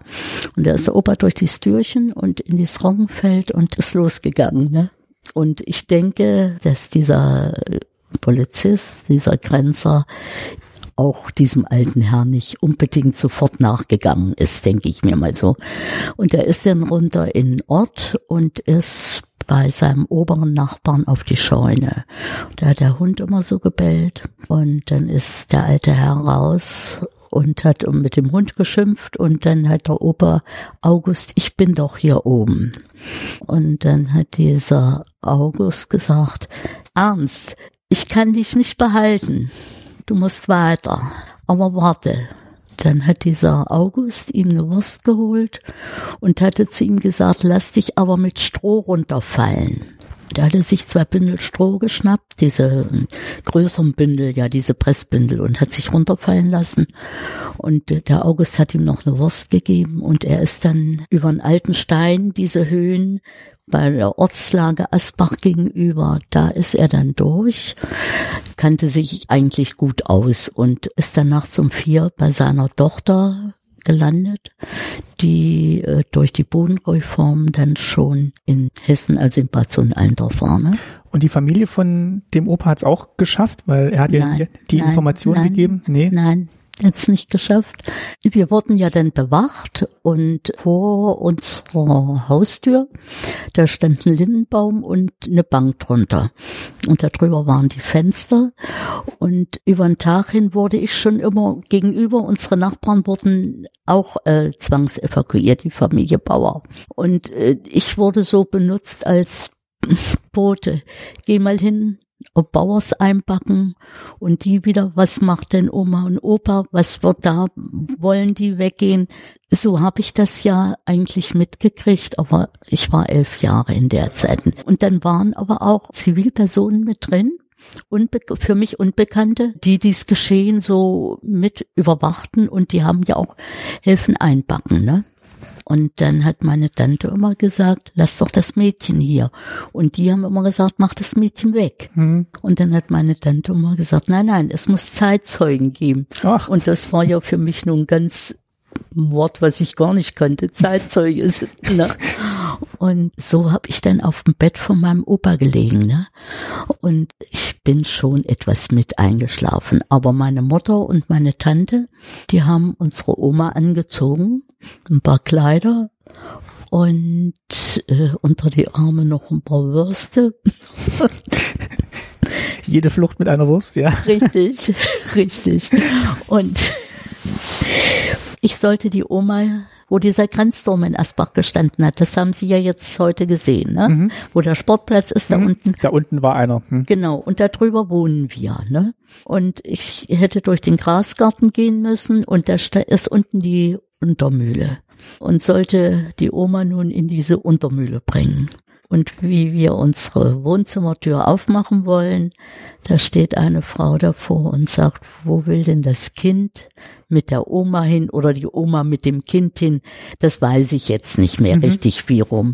Und von da an war alles passiert. Dann ging es nicht mehr. Dann ging es nicht mehr und sie sind auch morgens früh um sechs weggebracht worden nach Burgersdorf bei Altenburg. Und äh, Familie Bauer ist weggebracht worden nach Lettewitz bei Leipzig. Äh, Wie diese Leute, die man dort in die anderen Orte gebracht hat, dort empfangen worden sind, ist wahrscheinlich auch nicht das Allerrühmlichste gewesen. Man hatte wohl schon dort in den Orten gesagt, dass das Leute sind, die im Sperrgebiet äh, nicht tragbar sind und so, so dass die äh, von dort auch erstmal voreingenommen waren. Ne? Hat Christian Stülper schon erzählt, dass dann immer schon so ko- konnotiert wurde, da irgendwas muss ja vorgefallen sein, damit die da ganz hinkommen. genau. Aber die äh, Tante und die Oma, die haben dann in so einem Art Wohnblock gewohnt. Also ich glaube, vier Familien haben drin gewohnt. Äh, zweimal bin ich dort gewesen mit meiner Mutter. Und äh, die hatten aber dann ein gutes Verhältnis mit diesen Leuten. Wie es äh, bei der anderen Familie, bei Bauers war, das weiß ich nicht so genau. Aber da hat man dann schon schnell versucht, äh, diese Familie Bauer wieder in Ort zurückzubekommen.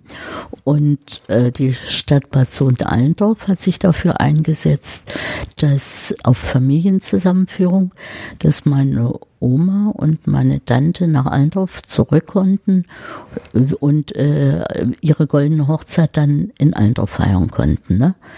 Und äh, dann ging es ja bis 59, dass man da doch noch über den äh, Interzonenverkehr mit äh, Reisepass doch dann schon äh, noch besuchen konnte. Waren denn dann, also muss ich mal ganz kurz fragen, die von den zwei Großelternpaaren, waren dann beide weg aus, aus dem Ort? Weil ja, Nein, nur äh, das eine, also nur der Opa.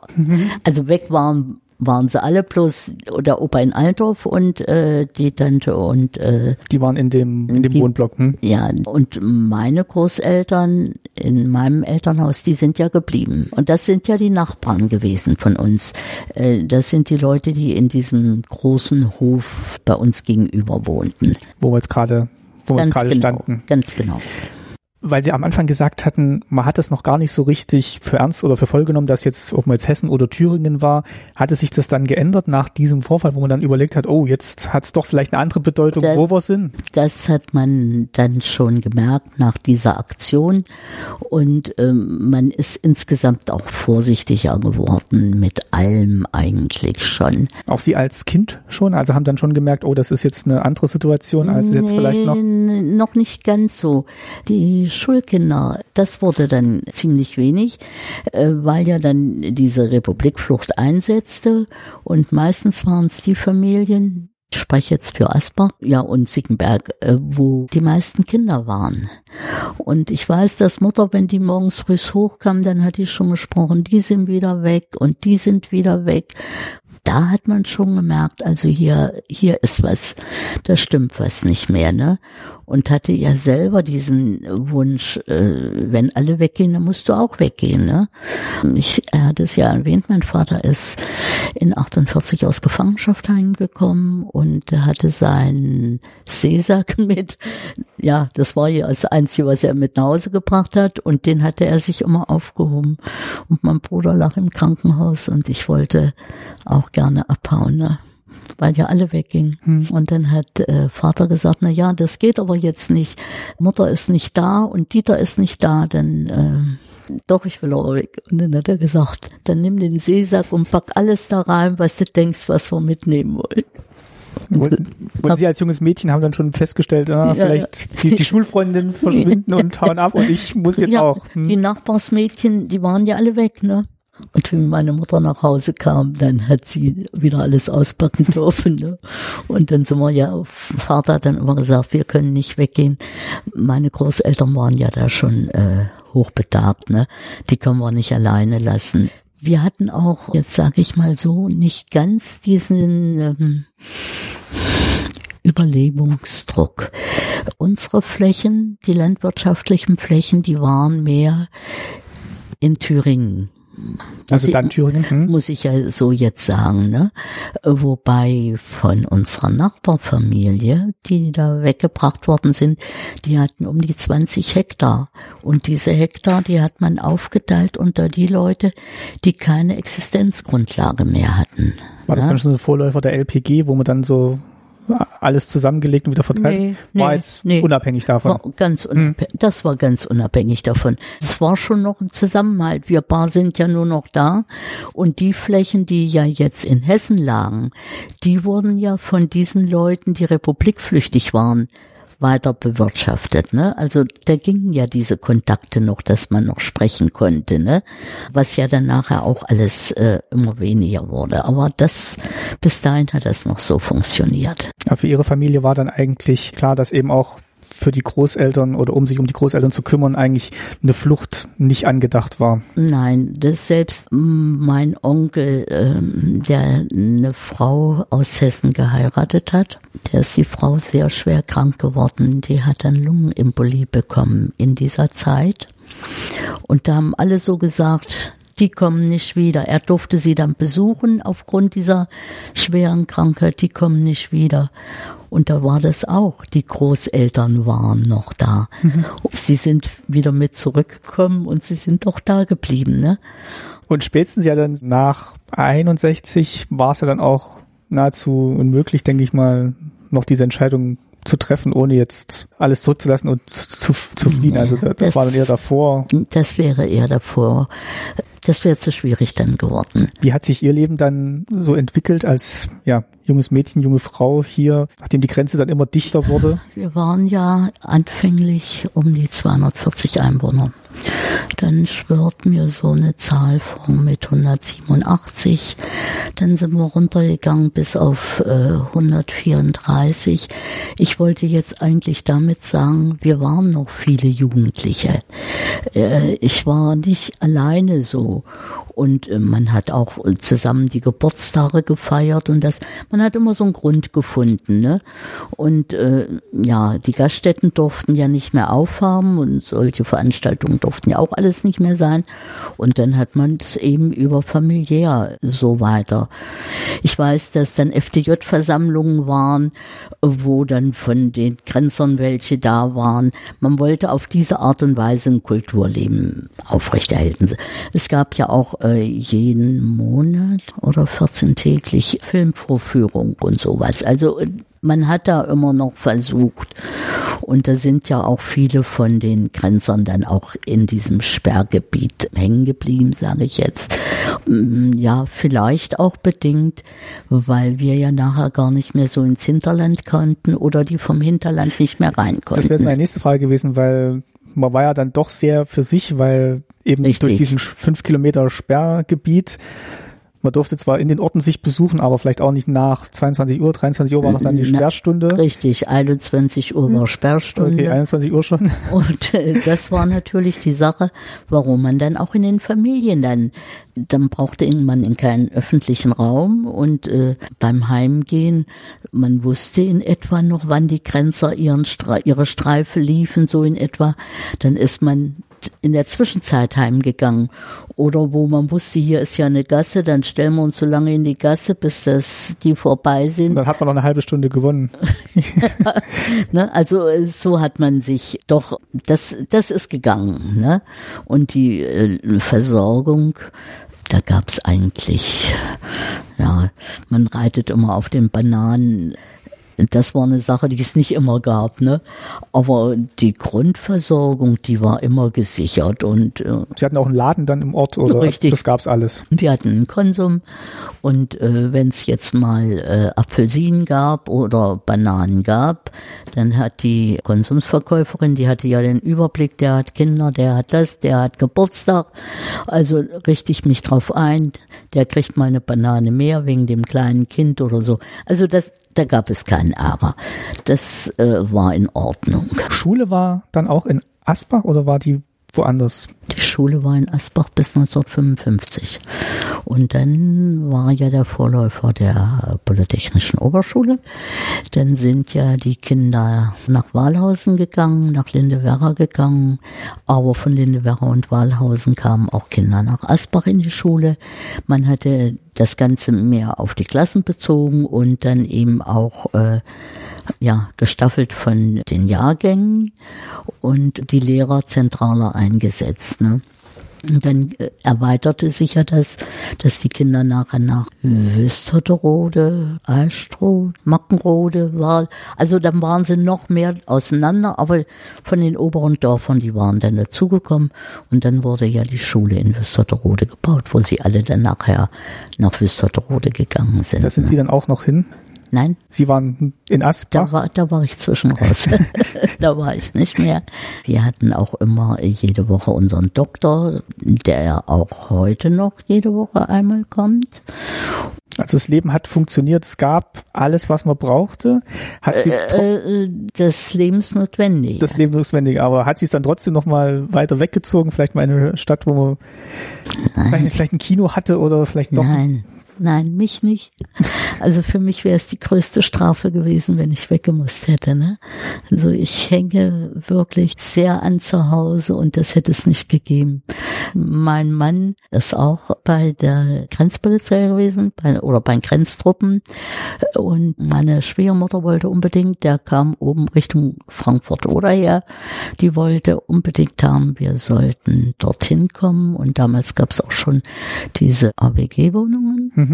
Und dann hatten wir auch wirklich angefangen und dann haben wir das dann zu Hause kundgetan. Und dann musste ich es dem Opa versprechen, solange wie er lebt, nicht wegzugehen. Und dabei ist es geblieben. War Ihr Mann dann hier stationiert oder war er dann In Weinbach, ja. Okay. Ja, ja. und auch nicht nur für die drei Jahre, sondern der war dann Berufssoldat? Nee, der war die drei Jahre. Die drei Jahre, Ja, okay. Ja. Wie, wie haben Sie sich denn kennengelernt, Sie und Ihr Mann? Kam der eines Tages nach Asbach oder? Nee. Wir haben Verwandte in Weinbach und die hat eine Gaststätte und da, von daher ist es. Okay. Ja. Was haben Sie denn dann gemacht, nachdem die Schule fertig war? Haben Sie dann auf dem Hof in der Landwirtschaft mitgeholfen? Ja, das war ja bis 1960 waren ja die Landwirte selbstständig und dann konnte man ja die Ausbildung im landwirtschaftlichen Betrieb machen. Hab es ja erwähnt, der Opa war sehr alt und mein Bruder ist neun Jahre jünger wie ich, also sollte das Mädchen ja in der Landwirtschaft was machen. Ne? Aber das war auch äh, bei allen, die in unserem Ort in der Zeit waren. Wir sind alle zu Hause geblieben und haben Landwirtschaft, richtig Berufsschule und alles gemacht.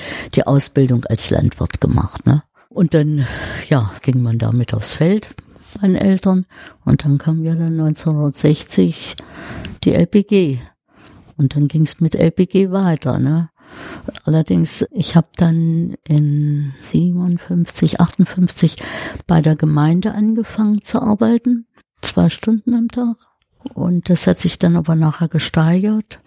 Und Da musste man das Ablieferungssoll an einer schwarzen Tafel, also das heißt, jeder Betrieb war da aufgeführt und dann musste man für zehn Tage immer, was der abgeliefert hat, wie viel Milch. Das wurde immer eingetragen. Ne? Es gab ja auch da noch das Ablieferungssoll, genau wie die Kohlenkarten. Ne? Das sind diese Sachen gewesen, wo man anfänglich mit Arbeit konfrontiert worden ist. Das war dann Ihre Aufgabe da im. Das war meine Aufgabe und äh, das habe ich dann auch weitergemacht, auch dann nach der Wende. Äh, dann war ja die LPG nicht mehr, aber ich habe zwei Arbeitsverhältnisse gehabt, jeweils mit einem halben Tag. Einen auf der Gemeinde und den anderen bei der LPG. Und den LPG, den, das war ja dann weg, Gemeinde blieb noch und wir haben etwa für anderthalb Jahre die Verwaltungsgemeinschaft in Wüsterode gehabt. Ne? Da bin ich noch mitgegangen bis... Nach der Wende dann? Nach der Wende. Hm. Dann bin ich noch mitgegangen bis nach Wüsterode. Dort kam dann das Problem, kein Geld haben die Gemeinden mehr. Wir sollten APM machen. Dann aber mit vier Kollegen APM gemacht für ein Jahr. Und dann wurde mein Vater schwer krank. Und dann habe ich noch drei Jahre, vier Jahre APM gemacht, aber immer weiter in der Gemeinde gearbeitet. Ne? Wie war es denn dann so, ähm, also jetzt nochmal, sagen wir so die Jahre 60er, 70er Jahre, ging das dann relativ ruhig hier vonstatten, also jetzt für, für Sie, weil die Grenze war ja in unmittelbarer Nähe, hat man sich dann damit arrangiert? Hat man so angenommen oder war es dann doch immer so, da ist jetzt was zerschnitten, was eigentlich nicht hätte zerschnitten sein sollen? Diese Frage wurde mir schon sehr oft gestellt und ich habe es immer verglichen mit einer Scheibe Brot. Wenn man äh, abgebissen hatte, und wieder angebissen hat, das Stück wurde immer kleiner. Also die Einschränkung war immer mehr. Hm. Ich habe ja auch diese äh, Zwangsevakuierung erzählt und das war ja immer so ein Hintergedanke. Hoffentlich passiert mir das nicht. Hoffentlich kommt es nicht nochmal. Ja, denn es waren ja immer, wenn sowas war, dann wurden ja große Einwohnerversammlungen gemacht und es wurde erklärt, warum und wieso und, und, und, ne? Und so viel durchgedrungen ist eigentlich auch nicht. Ich kann mich gut erinnern, wie der Herr Große hier ums Leben gekommen ist. Ich war auf der Gemeinde. Und dann hat mich unsere Postangestellte angerufen und hat gefragt, ob ich irgendwas mitbekommen hätte. Also ich habe mitge mitbekommen, dass die Grenzer mehr fahren. Aber was, da sagt sie, es muss irgendwas passiert sein. Aber äh, ich weiß es auch nicht richtig. Und abends rief sie mich dann nochmal an und da sagt sie, es soll wohl jemand erschossen worden sein. Ne? Es drang nichts durch. Ja, dann hat man ja eigentlich dann auch wieder ruhig gelebt. Heute schließen wir die Haustür zu. Da konnten wir die Haustür auflassen. Ne? Aber war das dann mal ganz kurz so ein Schockmoment auch für den Ort, wo es dann hieß, da ist jemand erschossen worden? Sicher, äh, es ist ja Menschenleben, ne? Weil die Grenze vielleicht mal auch nicht so hingekommen ist und sie dann irgendwann auch gedanklich weiter weg war und in dem wir Moment kommt sie halt wieder so schlagartig wieder zurück. Ja, naja, nee, wir sind ja immer an der Grenze hm, okay. gewesen. Arbeitsmäßig alles, ne? Und wir waren es ja auch gewohnt, dass mitunter äh, die Grenztruppen mitgingen wenn es gar so sehr enge am Streifen war und die Pferde äh, waren, dann gingen die Grenzer neben dem Gespann her und passten auf, dass da nicht irgendwie was den Pferden passierte. Wir haben auch gehört, also hier, gerade wenn es dann wirklich so enge Gebiete gab, dann hat man auch die Hunde teilweise gehört, die dann da lang gelaufen sind. Das hat man gehört. Die Hunde, äh, wenn die diesen Ello, diesen LKW gehört haben, äh, die kannten genau die Zeiten. Wenn sie das Geräusch, dann ging das erst richtig los. Dann wusste man, aha, sie werden jetzt gefüttert. Ne? Wenn das natürlich aus einer anderen, dann hat man gedacht halt, es muss irgendwas sein. Mhm. Man hat ja auch an den Leuchtspuren mitunter gesehen, dass da irgendwie was war. Ne? Leuchtspuren heißt, wenn im Himmel, mhm. also so Leuchtpistole. Ja, ja. Dass dann alle zusammengerufen richtig, werden. Ja. Richtig. Das war ja, denke ich, ein Sichtsignal von einer Truppe bis zur anderen, ne? oder von einem Stützpunkt hm. bis zum anderen. Dass die sich dann gegenseitig ja. auch noch verständigen. Ja, ja, dass die wussten halt irgendwas ist, ne? Stelle ich mir auch gespenstisch vor, wirklich, wenn dann diese Hunde da noch selbstständig da so langlaufen und auch nochmal die Grenze bewachen. Richtig, ne? Das waren ja meistens wohl ausgediente Hunde, ne? Wurde uns so erzählt. Okay, die dann Ja. die, den da nochmal den letzten Dienst Richtig, machen sollten. Richtig. Also ja. von daher war die Grenze schon immer Mhm. präsent. ja, ja. Wir standen ja vorhin auch gegenüber des Sportplatzes und konnten dann so Richtung Asbach gucken. Und der Christian Stöber hat erzählt, dass das auch der Ort war, wo dann Leute aus dem Westen nochmal so Kontakt aufnehmen konnten zum, zum Ort und vielleicht auch so ein bisschen teilnehmen konnten am Ortsgeschehen, die, die da weg sind. Das stimmt. Unsere Tochter, die zweite, ist in 66 geboren. Dann ist von meiner Cousine der Mann da lang gegangen und hat dann gefragt, wie geht's dir denn? Gut, ist alles in Ordnung? Ja. Er hat gefragt und hat auch geantwortet, ne? Aber man wusste dann ganz genau, dann hat er gesagt, was ist denn los bei Tante Lina? Die Hühner stimmen nicht mehr. der, der war so äh, ortsverbunden, ne? Und äh, der hat wirklich gesehen, wenn die Hühner, wenn das nicht, dann war in der Scheune ein roter Kasten angemacht worden. Dann hat er gefragt, warum ist denn jetzt da unten der rote Kasten? Da hatte die Feuerwehr einen Kasten hingemacht und äh, bei den Hydranten Schläuche reingehängt, ne? Also im Feuerwehrkasten war das. Und äh, ja, meine Eltern waren auch viel im Garten und äh, dann wurde die Hacke hochgehoben, ne? Dann war das Zeichen, aha.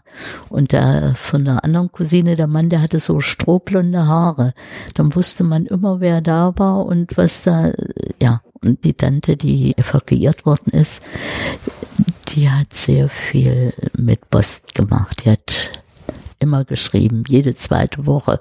Also der Kontakt ist eigentlich in dieser Hinsicht in unserer Familie Hm. nicht abgebrochen. Ne?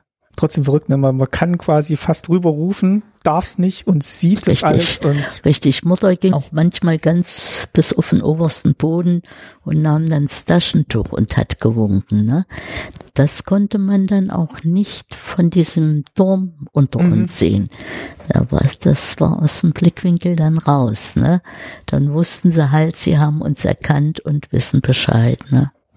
Aber auch interessant, mein Opa ist gestorben in 63 und äh, der eine Sohn äh, wohnt äh, in Hessen und auch seine Schwester lebte damals noch und telefonieren ging ja, das dauerte ja lange, aber man kriegte mit Telefon dann doch noch Verbindung über die öffentliche und somit wussten sie, wann die Beerdigung war, ne? Und dann standen ganz viele Leute da drüben, wo sie waren. Und dann konnte man auch auf den Friedhof gucken. Jetzt sieht man das nicht mehr so, weil da äh, schon teilweise die Bäume höher sind, ne? Und konnten die Beerdigung mitkriegen. Die haben teilweise auch was verstanden. Und wir haben uns gewundert, dass so viel Leute da sind. So groß war die Verwandtschaft dann auch wieder nicht. Und da hatten sich ein Teil Kurgäste dazu gesellt, ist uns dann gesagt worden. Und mein Onkel und Oberschwester, die hatten auch einen Kranz mitgebracht. Und diesen Kranz haben sie über den Zaun geschmissen. Und dann hat Zaun, wir durften ja auch nicht hin, ne? also sie haben den von Westen in den Osten Über diese Über die- Stacheldrahtzaun hm, geworfen. und dann lag der da am Niemandsland. Richtig. Und abends sind die Grenzer gekommen und haben diese beiden Grenze gebracht. Auf dem Friedhof, also haben sie nicht weggenommen, Nein, haben zu uns haben- gebracht. Oh, okay. Die haben wahrscheinlich mitgekriegt, dass das zu uns gehört und haben dann bei uns vor der Tür gelegt. Wir haben nichts mitbekommen, wann sie es richtig hingelegt haben. Ist kein Gespräch gewesen oder war es gar nichts. Auf einmal lagen dann beide Grenze da und wir haben sie dann hoch zum Friedhof gebracht. Und äh, ähnlich haben wir ja noch in 89 88 oder 89, wo der Herr Wagner verstorben ist, war das Spiel ähnlich, aber nicht mehr mit Kranz rüberwerfen. Ne? Auch wo Bruder, die Nichten und Neffen auf der anderen Seite diese Beerdigung mit verfolgen konnten. Hat man denn dann 89 hier so ein bisschen was im Vorfeld schon mitgekriegt oder war man dann weit weg von der großen Weltpolitik? Gab es hier auch so das Gefühl, es verändert sich was im Land? Äh, Schon. Man hat irgendwie mitgekriegt, es war ja diese Fluchtation über Ungarn, ne? Dass so viele Leute weggingen, dass das nicht mehr lange gut gehen kann, dass da irgendwas passieren muss. Das hat man schon und dann war ja auch diese äh, Beschusssache in Walhausen, ne? das die, ja auch äh, sehr hoch gespielt war. Das war diese Augustnacht, wo dann die Schüsse über ja. den Fluss kamen und ich weiß nicht, bis heute nicht so richtig, wer es war. Richtig, richtig. Und da hat man schon gemerkt, dass da irgendwo es aber dass es dann so plötzlich und so harmonisch verlief, will ich mal sagen. Ne? Hm. Das hat ja keiner erwartet. Ne? Was ging Ihnen denn da vor? Also das war jetzt der Ort, äh, Familien jahrelang geteilt und man kriegt jetzt die Nachricht, ja. irgendwas ist offen oder irgendwas passiert und äh meine Tante hat am 9. November Geburtstag. Und zu diesem Geburtstag wollten wir und hatten auch offiziell einen Schein beantragt, ne? also ein Visum. Wo war die Tante? Also die war dann? In Sohn. Okay, also ähm, Hessen. Hessen. Genau.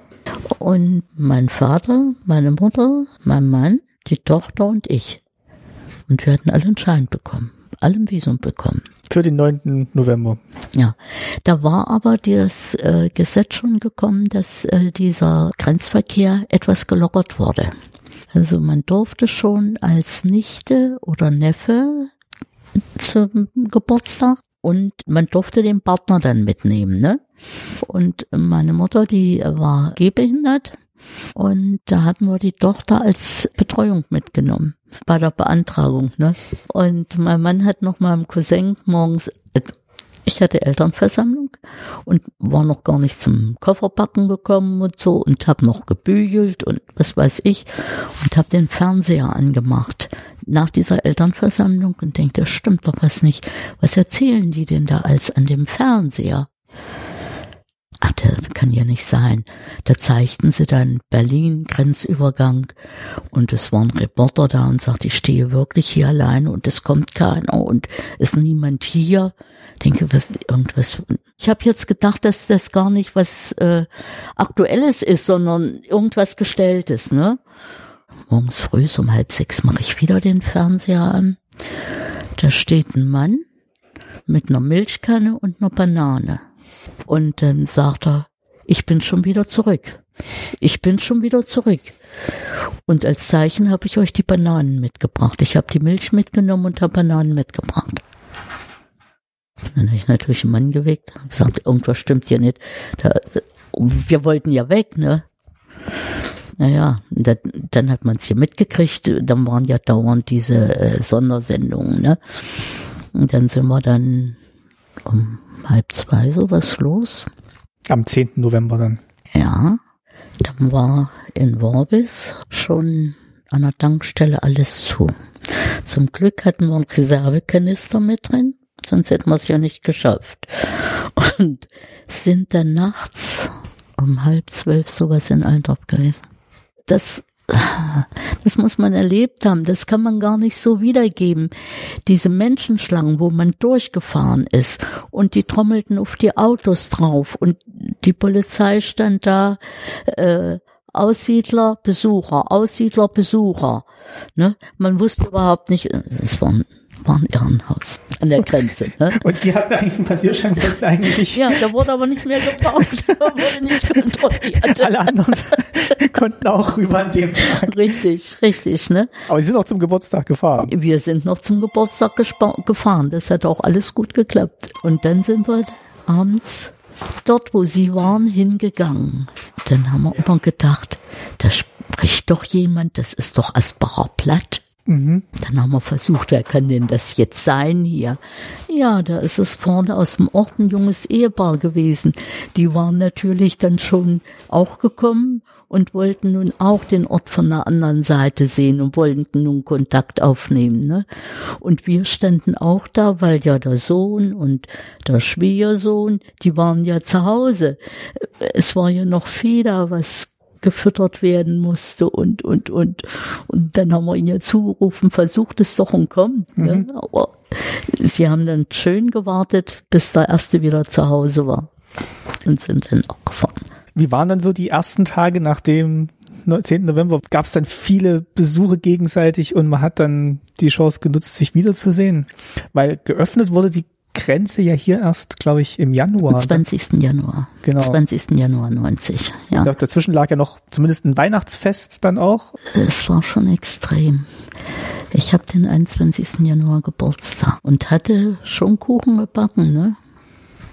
Meine Schwägerin und mein Bruder waren da. Und Die haben die Gäste bewirtet. Alles, was man hat die Leute nicht gekannt, die in die Häuser kamen. Ne? So viele Geburtstagsgäste, die. nee, der Geburtstag war ja dann Ach, ach erst. stimmt, der war der ersten Tag später, ja. Und dann sagt meine Schwägerin abends, du, wenn du aber morgen Geburtstag feiern willst, dann kannst du heute Nacht Kuchen backen. Ne? Da war der ganze Kuchen schon weg. war alles weg. Und eine Bekannte, die ich aber schon lange über die Kirche gekannt habe von Werleshausen, die hatte das mitgehört. Und die kam an der Morgen, die war damals Leiterin vom Kinderheim und mit zwei Kindern und hatte morgens einen Nusskuchen gebacken und den brachte sie mir zum Geburtstag. Und wenn ich sage, ich backe diesen Kuchen noch jedes Jahr um die Weihnachtszeit, dann ist es nicht geschwindelt, ne? Das ist immer so diese Erinnerung an diese Sache. Sie konnte das irgendwie nachvollziehen, dass ich Kopf stand und du musst aber wenigstens einen Kuchen kriegen, ne? Und äh, dadurch, äh, dass meine Eltern ja noch lebten und ja auch viele Bekannte dann in Alter von früher hatten, das war schon, es war kaum ein Tag, wo nicht irgendjemand gekommen ist.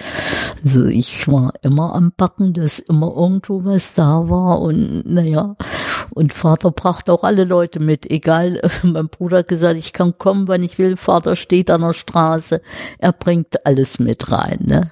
Aber das war die Freude und Vater ist Jahrgang 10, also war ja da schon betagt, ne? Und dann war die Freude dann aber auch nachhaltig groß, als dann klar war, dass jetzt die Grenze weg ist. Oder ja, äh, nein, es war ja eine gewisse Sorge. Bleibt es so oder bleibt es nicht Hm. so? Äh, das hat einen schon erst immer noch so zweifeln lassen, ne? Sicher war dann die Freude groß. Es gab ja auch dieses Ansinnen, dass wir alle zurück nach Hessen wollten, ne? Also nicht örtlich, sondern dass es wieder Hessen wird. dass es wieder Hessen wird. Und da war ja auch äh, Unterschriftenliste und so weiter. Und äh, ich denke, dass diese Unterschriften auch überwiegend auch mit dem Gedanken, ja, wenn sie die Grenze wieder zumachen, dann sind wir ja wieder hier. Dann ist wieder Thüringen. Ja, also dann denke ich, dass das bei manchen so war. Ach, dass die dann nochmal überlegt haben, örtlich zu fliehen, in Anführungszeichen, damit sie dann auf der richtigen Seite sind, falls wieder was nee, passiert. Nee, nee, nicht zu fliehen. Nein, äh, dass sie dafür sind, dass man dann Hessen ist und man muss nicht wieder geteilt sein, ne? Ist ja dann nicht so gekommen, ist ja dann erstmal, also bis heute ja so, so geblieben. Richtig. Sind Sie denn jetzt Thüringerin? Sind Sie Hessin? Ich habe ja gesagt, Waldthüringer. Und macht es einen Unterschied heute? Nee, ich denke nicht. Ich denke nicht. Äh, selbst, ähm, äh, es ist ja auch die Glaubensgrenze letztendlich wenigstens für uns gewesen. Ne? Asbach, Vaterrode, wir sind ja überwiegend evangelisch. Ne? Und die angrenzenden Orte sind ja alle katholisch. Wenn ich so an die Großeltern denke, dann äh, da wäre das wohl noch ein Problem gewesen, konfessionell eine Mischehe zu führen, so sage ich es jetzt. Nein, das wäre dann schon toleriert worden, denke ich. Wie war Ihr erster Eindruck, als Sie dann tatsächlich mal die Grenzanlage gesehen haben, nachdem es dann zugänglich war? Man kann es ja eigentlich nicht mehr glauben, ne? Hm. Das ist schon so, was dann nachher einem alles so erzählt wurde. Ja, das sind ja auch äh, belesene Leute, Historiker und so. Da sind Dinge, die man nicht so äh, gewusst hat. Oder, oder sich auch nicht so vorstellen konnte, ne? Ich denke, wir haben es auch vorhin gesagt, wo man da auf dieser Aussichtsplattform steht vorne und dann wirklich links den Zaun sieht, rechts den Zaun sieht und hier kein Ende, obwohl er dann ja gleich aus dem Mhm. Blickfeld raus endet und sich dann vorstellt, dass das über Kilometer oder tausende Kilometer so lang ging, ist schon Irrsinn, ja. Und heute sind sie hier im Museum und berichten und Ich gehe auch gerne hierher, wenn ich es irgendwie zeitlich hinkriege. Doch. Aber eigentlich von Anfang an. Frau Lange, vielen, vielen Dank für die Geschichte und die Berichte hier aus, dem, aus der Grenzregion und Ihre ja, Lebensgeschichte auch so ein bisschen. Vielen Dank für Ihre Zeit und dass Sie es uns erzählt haben. Ich habe es gerne gemacht. Vielen Dank, Dankeschön. Bitte.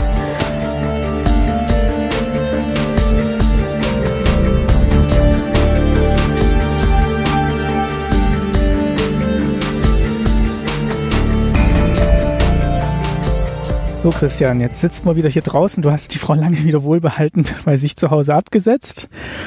Und der Tag hier neigt sich auch langsam dem Ende zu. Wollten auch noch mal ein bisschen, ja, Resümee machen, beziehungsweise auch noch mal was organisatorisch ist zum Museum sagen. Wie kommt man hierher? Wann habt ihr offen? Was habt ihr für Angebote? Ja, wir haben im Prinzip 365 Tage das Jahr offen. Von 10 bis 17 Uhr jeweils. Und wie kommt man hierher? Wir haben das Glück, dass unweit entfernt ein Bahnhof ist. Für Bahnreisende in Bad Sohn-Eindorf kann man halt machen, wenn man vorher mit uns spricht, uns anruft, können wir auch immer einen Transfer organisieren. Ansonsten sind wir natürlich über die Straßen ganz normal erreichbar über Radwege, über Wanderwege. Wir sind hier ganz gut angeschlossen an mehrere Wanderwege und bieten recht viel an in einer relativen Breite, angefangen von klassischen Überblicksführungen, wie man das von anderen Gedenkstätten und Museen kennt, über vertiefende Workshops zu einzelnen Themen, also dann gerade für Schulen und Schulklassen. Eine Tendenz der letzten Jahre, was immer mehr nachgefragt wird, sind Grenzwanderungen. Da haben wir eine kleine im Angebot und auch eine große, was sich anbietet, war dann Geschichte sehr greifbar vermittelt werden kann und wir entlang des erhaltenen Grenzabschnitts laufen. Wir haben aber auch mehrtägige Programme im Angebot, die wir dann gemeinsam und individuell auch in unseren Kooperationspartnern erstellen und in Absprache natürlich mit den Schulen. Also je nachdem, was die für Vorstellungen haben, für Wünsche, je nach Altersstufe, je nach Vorwissen bauen wir dann ein Programm zurecht. Und da meldet man sich am besten vorher bei euch, damit ihr auch planen könnt.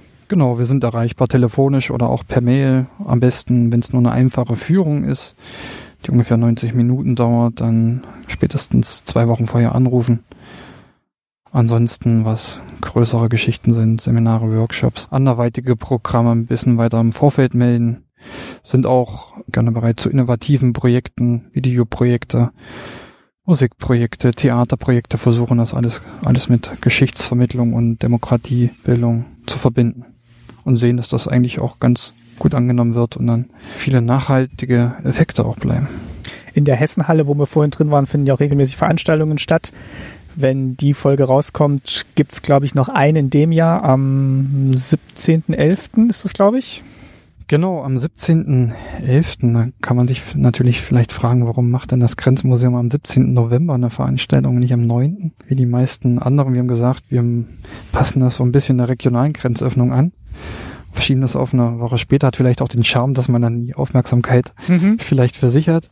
Ähm, an dem Tag wollen wir ähm, ein Videoprojekt vorstellen, also dessen Ergebnis, was Schüler erarbeitet haben, die sich mit der Frage auseinandergesetzt haben. 89 was hat das eigentlich mit uns zu tun? Gleichzeitig soll ein Theaterstück aufgeführt werden, auch ein Projekt, was über mehrere Monate läuft, in Kooperation mit dem Landestheater Eisenach, wo Schüler ein Theaterstück zu 89 selber entwickeln und umsitzen und dann aufführen. Das ist sozusagen das Vorprogramm. Und äh, der Headliner ist dann eine Podiumsdiskussion mit verschiedenen Protagonisten von 89. Wir haben Werner Henning zu Gast, den jetzt immer noch amtierenden Landrat des Kreises Eichsfeld. Der seit 30 Jahren dabei ist. Genau, eine, eine Ausnahmefigur, der ist seit 89 bis heute ungebrochen im Amt. Wir haben einen der führenden Protagonisten der friedlichen Revolution im Eichsfeld zu Gast, Helmut Riedmüller. Wir haben sozusagen aber auch die Westsicht äh, mit in der Runde mit einem Berichterstatter sozusagen der Grenzöffnung und der ganzen Zeit, äh, auch der Transformation, Werner Keller, langjähriger Berichterstatter der HNA und m, dann schon etwas prominenteren Namen mit Hans Eichel, damals noch Oberbürgermeister von Kassel, der darüber berichten wird, wie der Westen damit umgegangen ist, mit der Grenzöffnung und ja dann später auch selber dann in entscheidender Verantwortung war als Ministerpräsident erst von Hessen, dann Bundesebene als Bundesfinanzminister, dass wir sozusagen auf verschiedene Ebenen einfangen können, also lokale, regionale, aber auch Bundesebene. Und die befragen können, was hat das mit dem Thema zu tun, wie wurde das erlebt aus Ost und West. Perspektive. Da muss man sich anmelden oder kommt man einfach vorbei. Äh, Anmeldungen sind bei keinen Veranstaltungen notwendig. Der Eintritt ist auch immer frei. Ähm, natürlich schadet das nicht, wenn man sich vorher schon mal ankündigt, ähm, um das einschätzen zu können, wie groß das Interesse sein wird. Dann haben wir hoffentlich nichts vergessen, beziehungsweise wir sehen uns ja morgen früh nochmal, wenn du uns zum Bahnhof fährst und wir zur nächsten Station übergehen. Ähm, Point Alpha ist das dann. Genau, bei den Kollegen. Genau, wo wir deinen Namensvetter zumindest mit Vornamen Christian Kurschmann dann treffen werden und auch nochmal zwei spannende Zeitzeugen dann. Vielleicht auch die Westsicht nochmal reinbringen. Ansonsten bedanken wir uns sehr für die Gastfreundschaft hier, für die ganze Organisation und äh, wünschen euch natürlich viel Erfolg jetzt bei eurem geplanten Umbau, der in den nächsten Jahren ansteht und der Neukonzeption des Museums. Ja, gerne wieder. Also vielleicht gibt's eine Folge in drei, vier Jahren über die Neukonzeption. Da Ja. würde ich schon mal jetzt äh, Interesse an, sofern das klappt und wünsche euch natürlich äh, viel Erfolg und ja auch eine spannende Reise jetzt noch auf den letzten Etappen und letzten Metern und bin gespannt auf das fertige Produkt auf dem Podcast. Dankeschön. Dann machen wir jetzt hier Schluss und ähm, gehen zum Abendessen über. Mach's gut. Tschüss. Tschüss.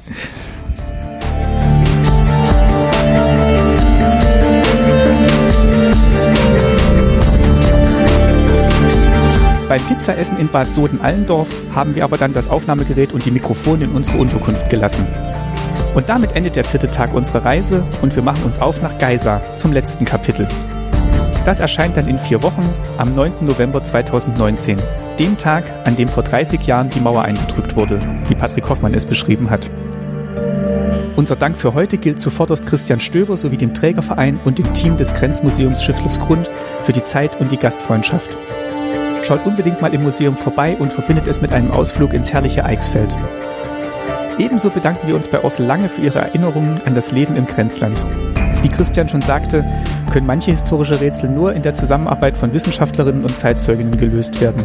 Und das haben wir auch in dieser Folge wieder angestrebt. Schnitt und Fotos für diese Folge stammen von Ulrike Kretzmer, das Coverbild zeichnete Shiva Go und das Titelstück Ambient One komponierte Wolfgang Wörle. Danke auch nochmals an euch Hörerinnen und Hörer für euren Support und ebenso an das DDR-Museum in Berlin, das natürlich in diesem historischen Herbst ebenfalls auf die Liste aller Berlin-Besucherinnen gehört. Schaut gerne mal ins Veranstaltungsprogramm, das ich verlinke. Wir wünschen euch einen schönen Oktober und hoffen, ihr seid auch beim dritten Teil unserer Reise dabei. Bis bald.